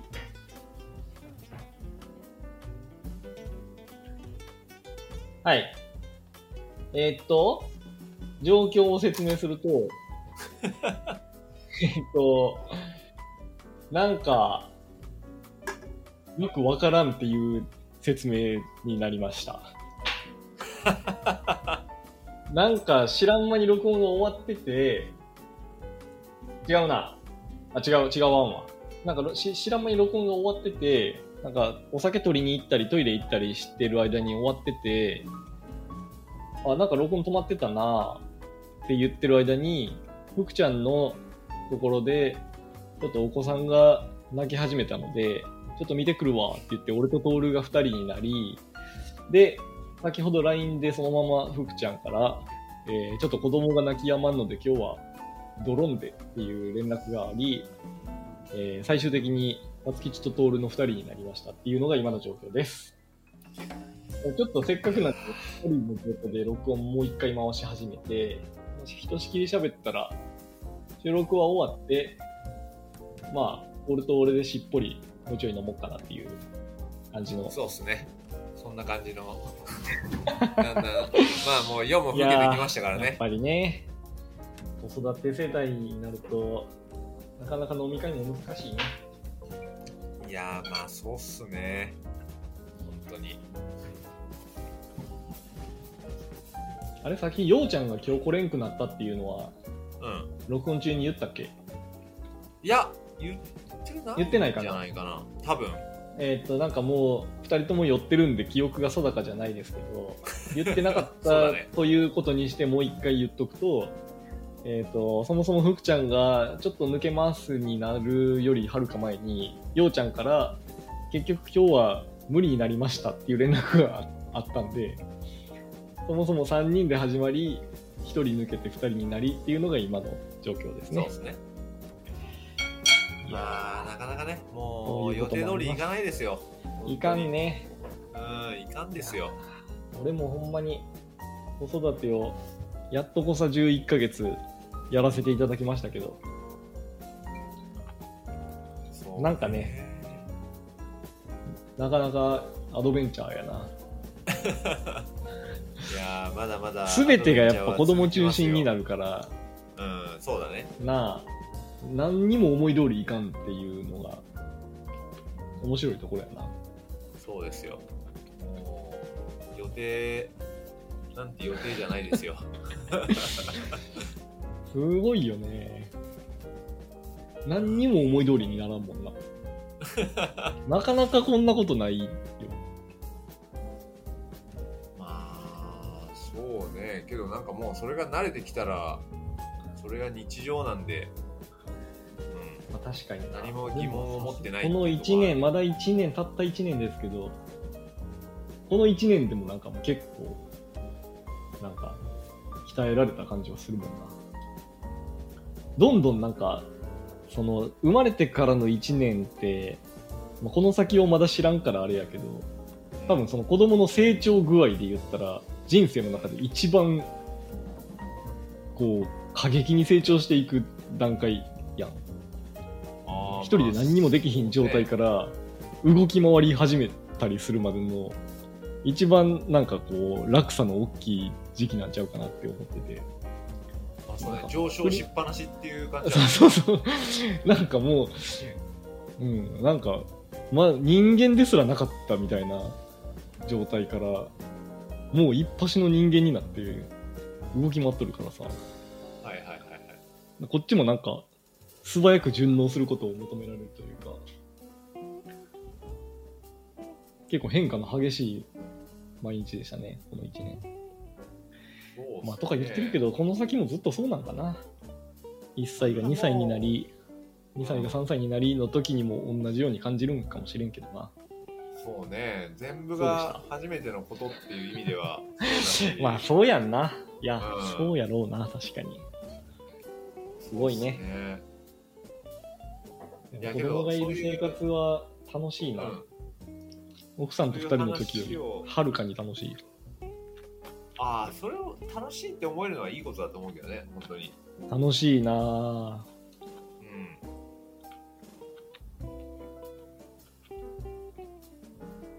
なんか知らんおっさんがこうやって傍若無人に家の中で振る舞ってたら切れ散らかすけどもう愛おしくて愛おしくてしょうがないうん。自分の子供がそれやってたらもうどんなに振り回されても全部許せる 全部許せる、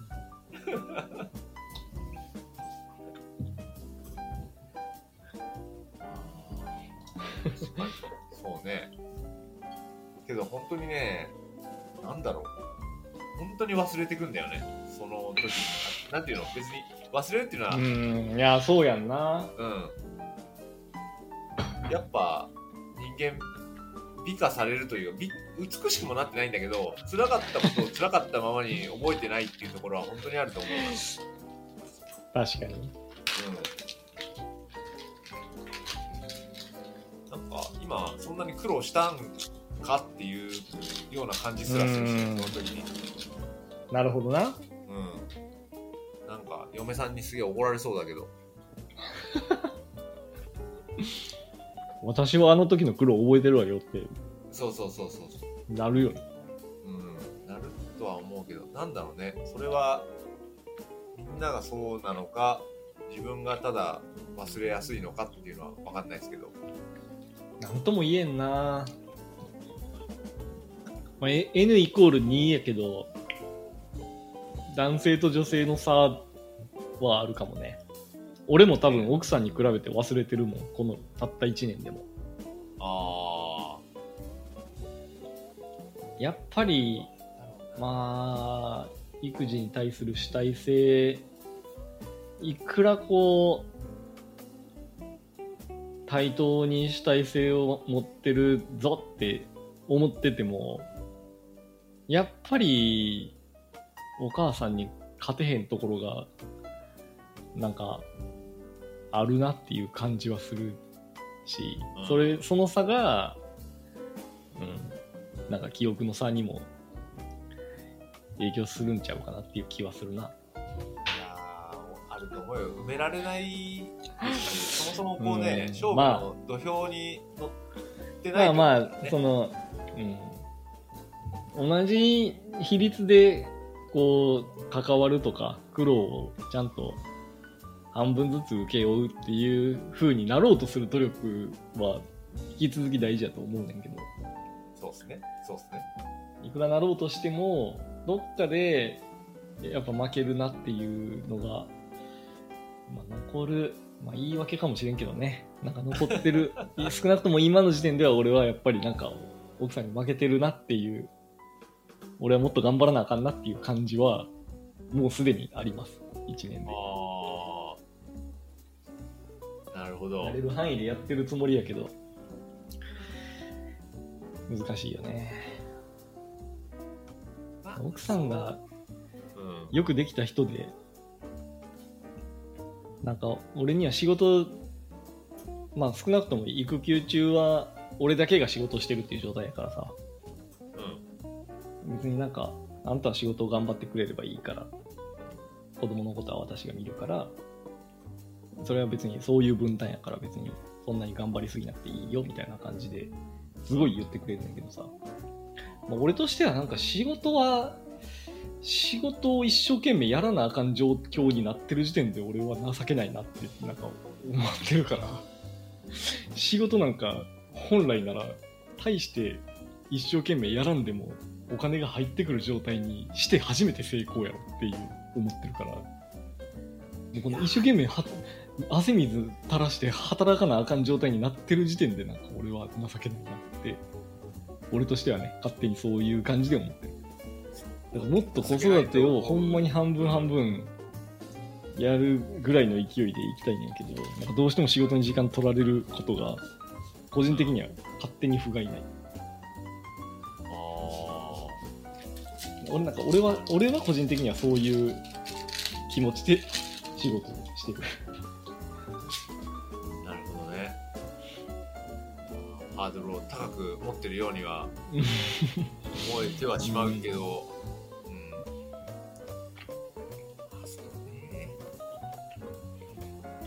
いう、まあそれこうハードル高いって思うことがちょっとあれなのかもしれないね。まあでも俺が今自営やからうん。マジでうまくやればそういうことができうるっていうのがあってのことやと思うけどなあ普通にサラリーマンしてたらそういう思考にはならんしいくらどんだけ効率的に働いたって9時6時でし会社には行かなあかんわけやんかあ、まあね。それはねそういうベースの違いはもちろんあると思うね確かに。でもな、なんかまあ俺は根っから仕事が嫌いやから、働くなんていうことはもう人生を無駄にしてるとしか思ってないから。とにかく働かんでいいようになるにはどうしたらいいかっていうことだけ考えて、しょうがなく働いてるっていう感じやから。働いてる自分に対して誇りとか別にないのよ。もう働いちゃってるわ、今日もまた情けないっていう感じで毎日働いてる。こんな、ほんまはやらんで済むようになって初めてゴールのことを、今もなお一生懸命やってる俺、ダサって、正直ね、毎日思ってます。ちょっと極端な考え方やけどな。俺はそうーいう、そういうなんかおかしな思想の持ち主なんで、まあ、確かにちょっと極端味は感じ極てはしまう端けど、やね。完全に極端やと思う。でもた、っちゃんはずっとそう言ってるからな。そうね。うん、そういう意味ではそうブレてないからな。ここ10年ぐらいは多分そういう考えやな。そうね。うん。いや、でもな、なんか、やっぱり子育ての方が仕事より大変やろうなって思う。読めないからね。それはほんまに想像通りに、想定通りにいかない度合いがうん。全然違うからね。うん。シンプルに、しんどさの度合いが全然違うなって思うわ。俺はなんか仕事をしてない時間にできる限り参加するみたいなやり方だから、まあ、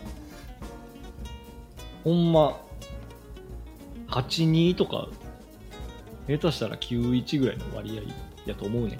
実際のところ。俺はもうできる限りやってるつもりではおるけど、それでも2とか1とかしかできてないと思うのね。残りの9、8のことを思うと、それを24時間体制でやってるの、やばいやろって、普通に思う。はいはいはいはい。休みもないし、そんなことを1年も続けてきた奥さんはすごいなって思うな。まただから保育園始まって、共働きになって、まあ、おおよそ2人とも半分ずつ負担するみたいな感じになって、やっと、なんやろ、本来あるべき状態になるというか、うんこの育休中の奥さんが一人で子育てほぼやってて俺は仕事ばっかりやってるみたいな状態はマジで不健全やなって思いながら過ごしてたわ。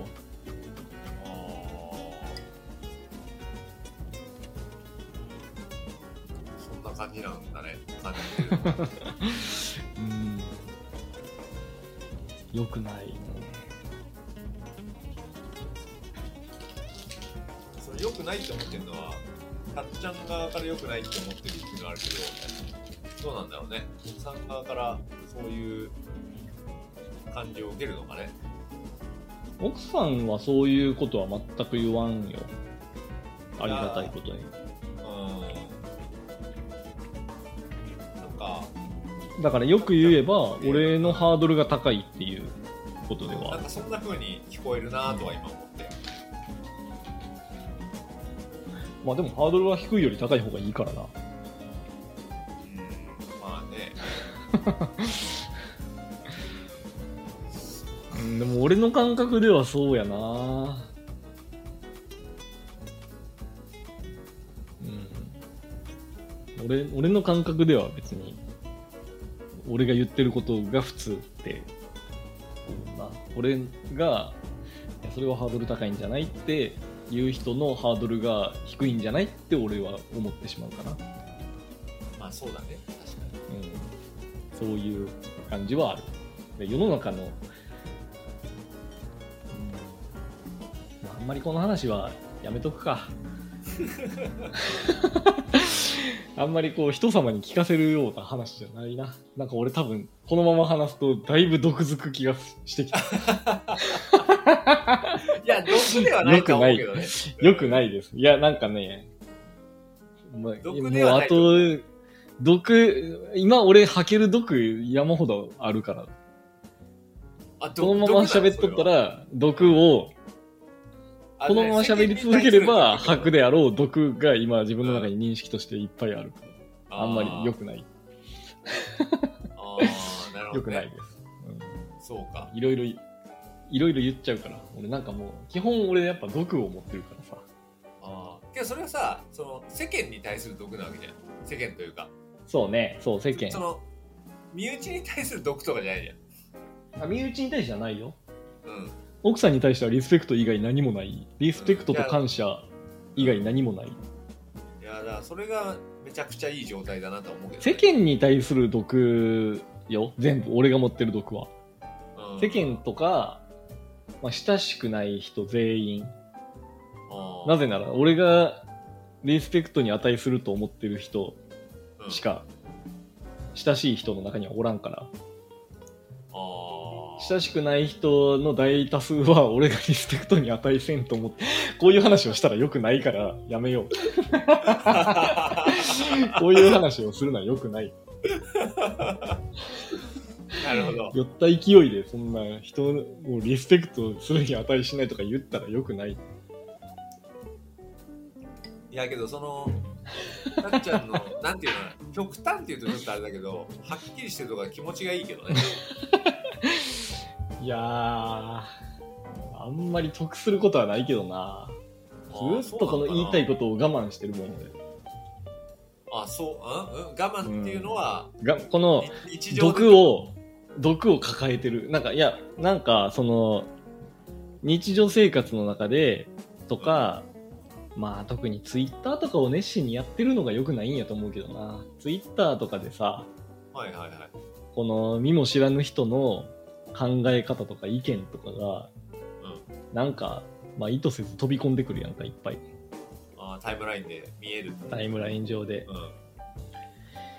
それを見るたんびにうん、自分が内部で毒づくっていう ことが起こって、でもその毒をツイッター上で吐きたくはないのよね。俺は実名でツイッターやってるし、うん。まあ、なんならその、こう技術的な発信とかをして仕事につなげるっていう意図を半分くらいは持ってツイッターというものを使ってるので、そこでわざわざネガティブなことは言いたくないので、できるだけついつい言ってしまうこともありますが、だからなんかその日頃、こ心の中で芽生えた毒をツイッターにも書かず、特に誰にも言わず、スッて忘れるみたいなことをずっとやってて、不健康やなって思ってる。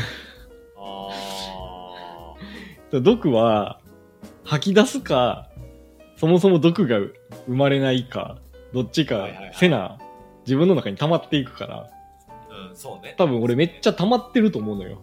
だからこうやってお酒飲むと、うん毒づいてしまうのよ。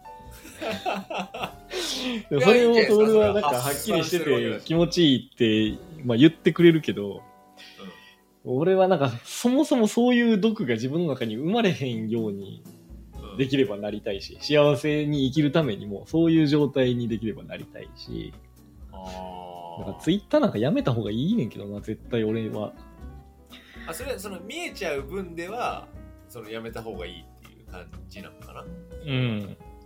ツイッターやってないだけで多分、毒の生まれる機会めっちゃ減ると思う。そうか。うん、でも、仕事に使っちゃってるから、そう簡単にやめられへんっていう、はいはいはいはいはい。ね、悲しい事情があって。なるほどね。なんか毒っていうとちょっとあれだけど ただ自分の中で意見があるって思えばなんか全然悪いふうに思わないんだけどな。いやあ違いますか？意見が、やっぱその、ある人にとってネガティブに感じるような意見を当然持つやんか。人間みんなそれぞれ違うから、自分にとってポジティブな意見は誰かにとってネガティブやんか。そうだねそこは裏返しだからねそれを、だからそれを、ツイッターとかで発信することは、もうなんか良くないのよ。人間は、SNS をうまく使えるようにはできてないから、人類に SNS は早すぎたって俺はマジで今もなお思ってるけど、もうなんか土台無理なんやと思う。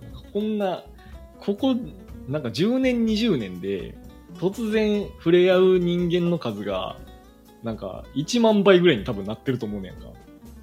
まあそうね確かにね絶対に良くないやろ。そんなものに順応できるように、人間の脳の進化を絶対に追いついてないから、今ほんまになんかやばい過渡期みたいな状況やと思うねんけど。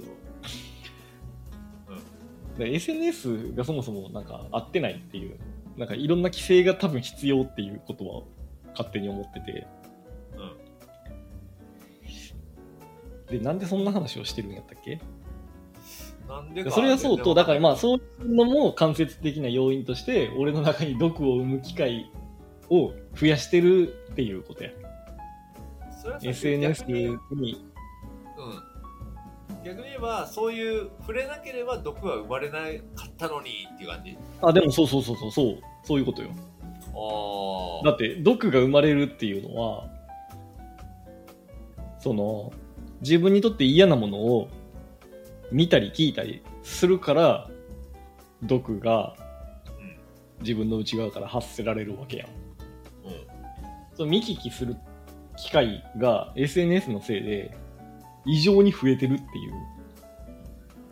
だけど逆に言えば SNS ってさ結構自分の聞きたいこと言ってほしいことに偏りがちにならない。それが、それが今のツイッターはならないんですよね。これはツイッターのこ広告戦略とかの問題もあって、やっぱ関係ないものをバンバン見せるように、ここ10年ぐらいなってる。10年じゃないか。ここ、まあ4、5年かな。はいはいはい。ぐらい、どんどんやっぱアルゴリズムの改変が、タイムラインの様相がどんどん変わっていってるやんか。昔は素朴に時系列でフォローしてる人の発言だけが見えるっていうのがスタートやったけど、今はなんか、とにかくユーザーのエンゲージメントを高めたいから、いろんなものを見せる。フォローしてなくてもいいねしたら見えるとか、うん。並び順もシンプルな時系列じゃなくて、ツイッター社が見てほしいと思うものを上位に見せるような恣意的なアルゴリズムが入ってるとか、そういう変化が、そういうなんかユーザーにとっては良くない変化が、ここ数年すごい顕著に現れてて、っていうので、何？その SNS って見たいものだけしか見えないようになる効果の方が高いんじゃないのっていうのは、まあ、少なくともツイッターに関しては今は全然当てはまってないって思う。ツイッターの中にいるだけで見たくないものがどんどん目に飛び込んでくる状態に今はなってるなっていう感じ。なんだろうな、同じツイッターを使ってても、そう、あんま感じてない。多分、フォローしてる数とかじゃない？あそのなんかソーシャルグラフのサイズが小さいと昔の素朴なツイッターに見えるんやと思う。確かに。とうんトールはなんかもうほんまに身内だけでやってるみたいな使い方やから、そうだね。俺が感じてるような変化をそんなに打撃を受けてないんちゃうかな。けどそれはあくまで自分のそのフォロー、あ、そうか、フォローしてる人たちの中での、そのいいねとか、そういうのがうん。流れてくるっていうので、自分が意識してない、意識してないというか、見たくもないものが流れる率が上がるっていう感じなのか。うん。いいねは端的な例としてそうやし、全く関係ないものもなんかタイムライン上にあるよ。まあ、広告もそうやし、誰かがプロモーションしたうんやつとかが、俺が、なんか、俺のパーソナリティがその広告に合ってるっていう誤った判断をされて、見たくない広告がいっぱい出てくるとか、あるしなるほど。うん。なんかそ、とにかく、なんかまあ、そのヘビーユーザーほど、だソーシャルグラフのでかいツイッターユーザーほど、ここ数年、ツイッターを見てて見える景色があまりにも素朴とはかけ離れたものになってるっていう感想をみんな一様に言ってる。あーじゃあそうだな、その感想が今、違うっていうのはああ、だからそれは面白いよ。俺がフォローしてるような人は、なんか結構そのフォロワーが多い人とかうん。ばっかりやから、なんかそういう感想ばっかり逆に俺には聞こえてきてて、俺も同じ感想を抱いてて、あみんなそう感じてるなっていう印象を持つねんけど、トールみたいになんかちっちゃくツイッター使ってる人の声が逆に俺にはあんまり届いてないから、ああ、やっぱそっちの世界はそうなんやっていう新しい発見やな、今のは。あ、ああ、面白いね。そうね、あんまり、肝心かな。あ、まあ、うん、なんていうの、その、ツイッターを見てて、見たくもないものを見てしまうみたいなところの声が、なんか、ポッドキャストを聞いてたりとかでも、うん。言ってる人たちがいるっていうのはあるけど、うん。なんか実感としてそんなにあるかっていうとなないっていうのは確かにあるなるほどな。やっぱそうなんや。面白いな。うんちょっとワイン入れてくる。ああどうぞどうぞこれ持ってこようかなじゃあ持ってきますわ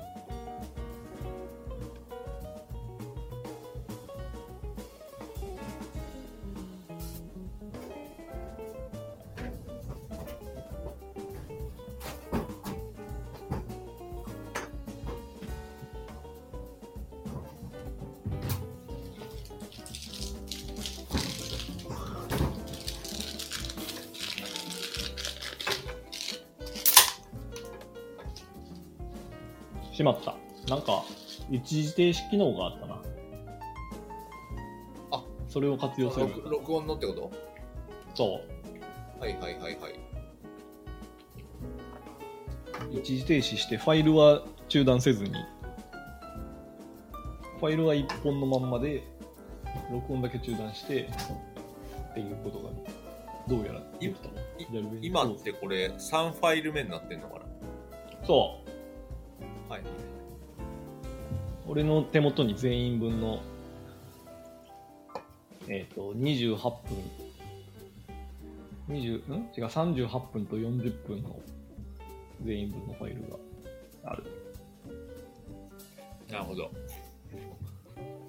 すごいな。これ取って出ししたら、えー80の30で、110分、長っ。2時間1本のエピソードになるな。リビルドみたいな。広島さんバージョンだね。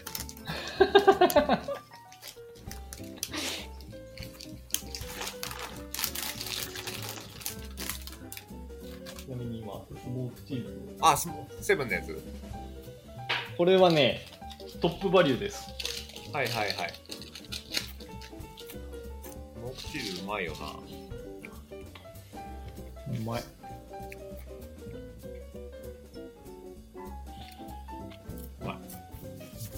い。いやー、もう12月か。そうですよ恐ろ。しいな。11月が早かったな。なんか昨日ぐらいに、うわ、もう11月やんって思った気がするんだけど。なんか仕事の今の波的のが年内が区切りなんだっけ？そう。年内納品の受託の仕事を今やってるので、はいはいはい。それ、それですね。それをしっかり収めて、気持ちよく年を越したい。いいっすね。まあ、一応、オンスケで進んでるはずなので、問題ない、問題ないはずです。まあ12月に入って年末のものでそのはずが今言えてるのであれば大丈夫じゃないですか。そうやな。そう願いたいですね。うん。だと思いますけどね。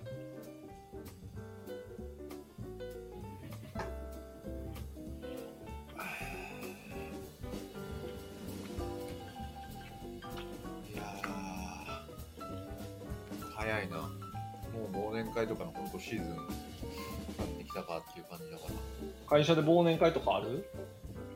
来週の、あのー週末に忘年会があって、うちの会社で。でうちの会社、あのーちょっと地方の昔ながらなんですけど、うん。温泉旅館に一泊するんで、あ忘年会でそれなんや。そうなんですよ。すごいな。来週は一泊ですよ。いいね。それ、県内で？山梨県内で？あ、そうそうそう。なんか、えーめっちゃいいやん。去年まではずーっとその本当の地元の、あのー温泉街に行ってたんだけどなんか人数が会社として増えちゃったから、うん。今年はそのいつも行ってた温泉街だとそのキャパ的にもう受け入れられないっぽくてうん。ちょっとあのー甲府市内の方のちょっともうちょっと大きいホテルになったっぽくてええなんだか初めて行く感じにはなるんですけどいいね。そうなんですよ。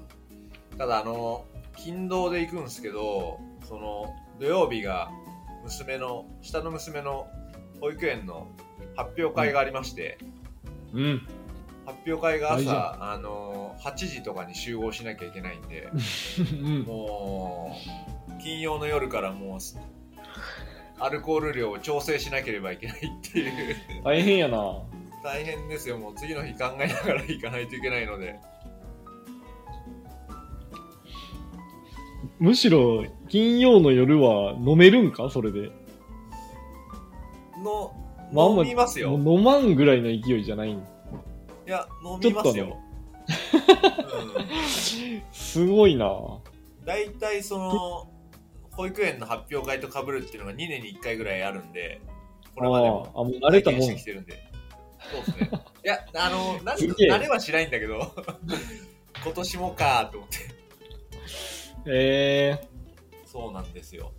そこはちょっと大変なんですけど。しょうがないですね。あ、けどさ、その、たっちゃんとこもさ、あの、お子さんが保育園に入ったじゃん。ー、はい。今月から、やっぱです12月から入りました。やっぱね、あのー保育園とかに入ると、その季節感をとても感じるようになる。ああ、確かにな。イベントごととかやってくれるもんな。そうそうそうそう。これ作って持って帰るとかもそうだし、ううん。ん。いや、それはいいよね。うん。そこはね、すごいあります。サザエさんとかしっかり見せてあげようって思うもん。で、サザエさんも？サザエさん、サザエさんなんてもう日本人が季節を感じる唯一の手段やろ。サザエさん。めちゃめちゃサザエさんを持ち上げるね。そうか。え、もう俺今、俺多分今人生からサザエさんがなくなったら、その季節の行事とかを実感することないで、ここ数年。それこそ子供がよ保育園行き出して、うん。うん。そこで新たにサザエさんの役割を保育園がしてくれる可能性があるけど。逆に、これまではサザエさんがその役割になってたんだ。え、だってもう、そうじゃない？だ七夕とかを、あ、七夕かって感じるきっかけ、俺サザエさんぐらいしかないねんけど。あある？他に。もう CM とか、CM、七夕は CM ないか。七夕はなくない？マジで。恵方巻きとかやったらさ、まあ、まあ C まあコンビニ、ね CM もあるし、コンビニに行きゃ売っとるし、あ。うん。やけど、その、笹に短冊を飾りましょうみたいな感じを、なんか感じるタイミングなくない？サザエさん見てない限りないと思うねんけど。ああ。言われてみればっていう感じだじゃない？いや、俺もう季節を感じる手段はもう、もうほんまずっとサザエさんやで、俺。ああ、あとはあれですね。あの、イオンに行ったら短冊がありますね。そこぐらいだね。ああ、そういうのもあるか。そうそう。けどね、そのイオンに行くっていうのも、やっぱりその、子供だね。子供が短冊に願い書くっていうのでやってるので、そうやんな。果たして自分が行ってそこの短冊に、っていうか笹に目が行くのかって言ったら、そうやんな。そもそも子供がおらんかったらイオンなんかいかんやろしな。そう。やっぱね、その、まあ子供というか、その家族ができた時に、うん。その季節を感じやすくなるっていうのはあるね。そう一人暮ねら。しの時はい一番季節を感じてなかったけど。いや、感じひんよな。今がいつなんか何も知らずに生きてるよな。一人暮らしなんで。そうね。すごいよな。でもそう考えたら、なんか家族が思って、家族として行動するようになると、ちゃんと季節を感じれるようになってるってことやもんな。そうそうそう。まだ日本の社会システムとかうんが、それは民間のものも含め、システムがそういう風になってるっていうことやもんな。ね、面白いね、なんかそれは。家族として動いてて、やっぱなんだかんだこう、イベントうん。を設けるようになってるのかね。あの、お月見とかもそうだしね。はいはいはいはい。いや、そうやんな。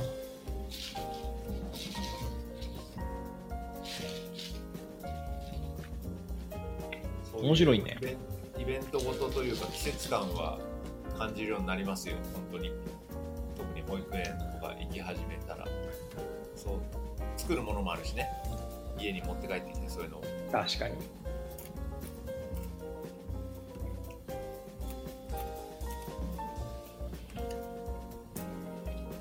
うん、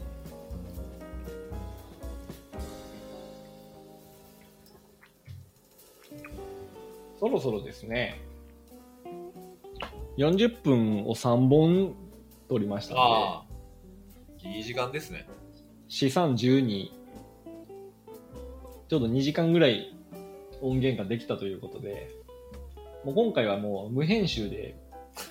BGM もなしの謎の取って出しをボーンと1エピソードで出して、させんっていう感じでやるつもりなんで、いやーいいんじゃないですか、さすがにね。これ以上長くなるのもあれなんで、一旦録音はここで終わりましょうか。そうですね。なんか普通に録音を切って俺とトールがもうちょい飲むっていうのが続きますけど。じゃあ、とりあえずあれですね。今 今回今日、忘年っていうあれですよね。そう。ちょっとね、道楽ラジオも、えっ、と、丸1年ちょっとうん。おかげさまでやってきまして、おかげさまって別に聞いてる人が もう一っ子一人おらんことを踏まえても、そうですね。まあ、まあなんかモチベーションも保てて、ね、みんなで楽しく1年やってこれたっていうのをちょっと祝してね、忘年会という立て付けで、まあ普通の普段の俺らの飲み会を配信してみようかっていうのを今日やってますけど、うん。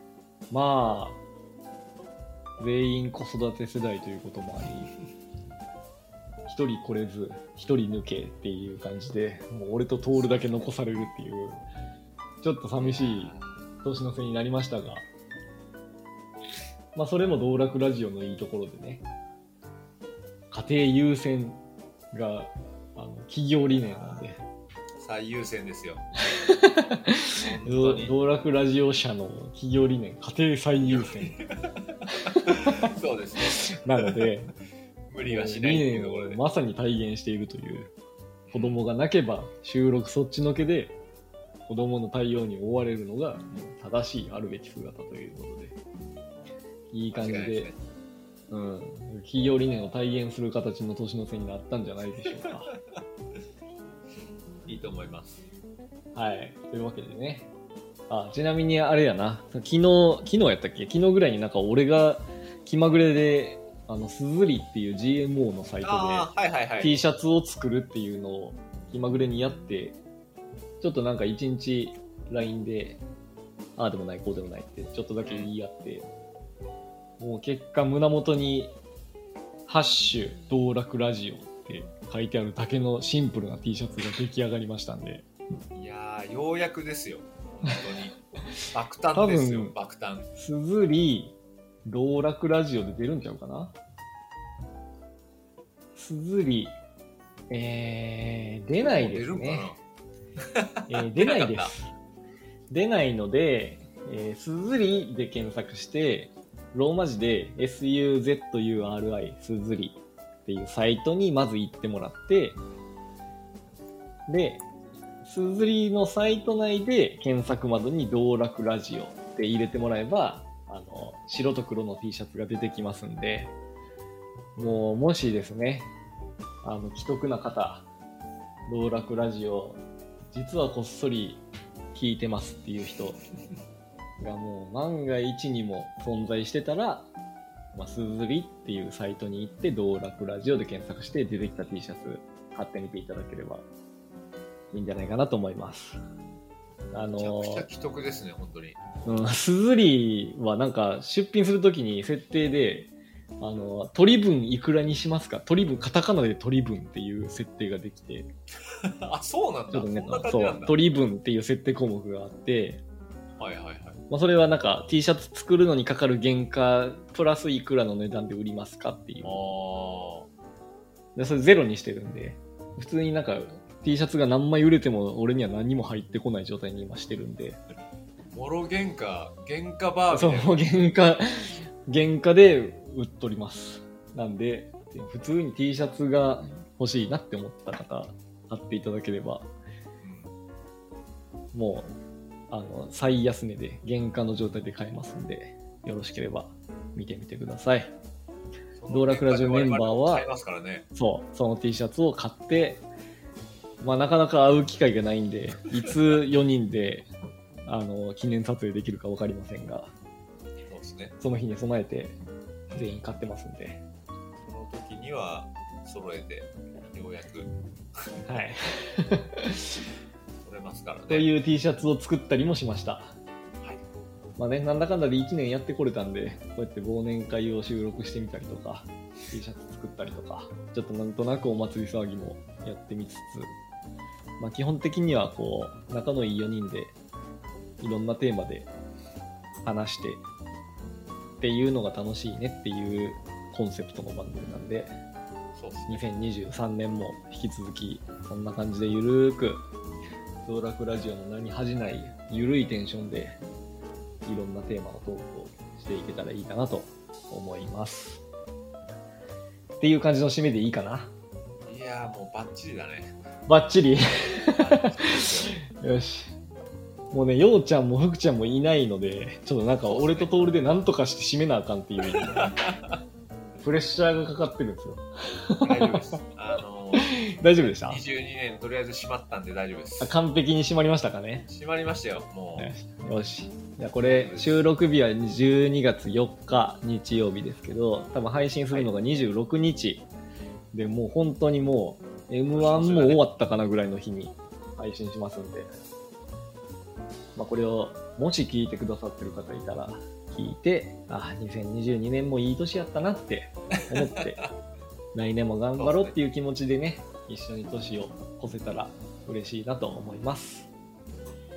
では、ね。そんな感じで、一旦じゃあ、録音はここで終わりにして、あの、続きは、俺とトールがもうちょい伸びます。え今、12月4日の1時7分ですね。うまあ、3時ぐらいまでは行ってもいいかな。ん。そうっすね。もう。トールもそうっすねって言ってるんで、じゃあ、いけるところまで行きたいと思います。では、じゃあ、これはあれですかね、えー最後。皆様、うん。良いお年をで言ってるんですかね。うん、そうやな。忘年会会で年内最後の配信なんで、ちゃんと、あの、様式日に従って、そうですね。ね、はい、ちゃんと挨拶して終わりにしましょう。では、皆様、2022年、お疲れ様でした。良いお年をお迎えください。では、また新年に会いましょう。新年にお会いしましょう。では、繰り返しですが、良いお年を良いお年をお疲れ様でした。おやすみー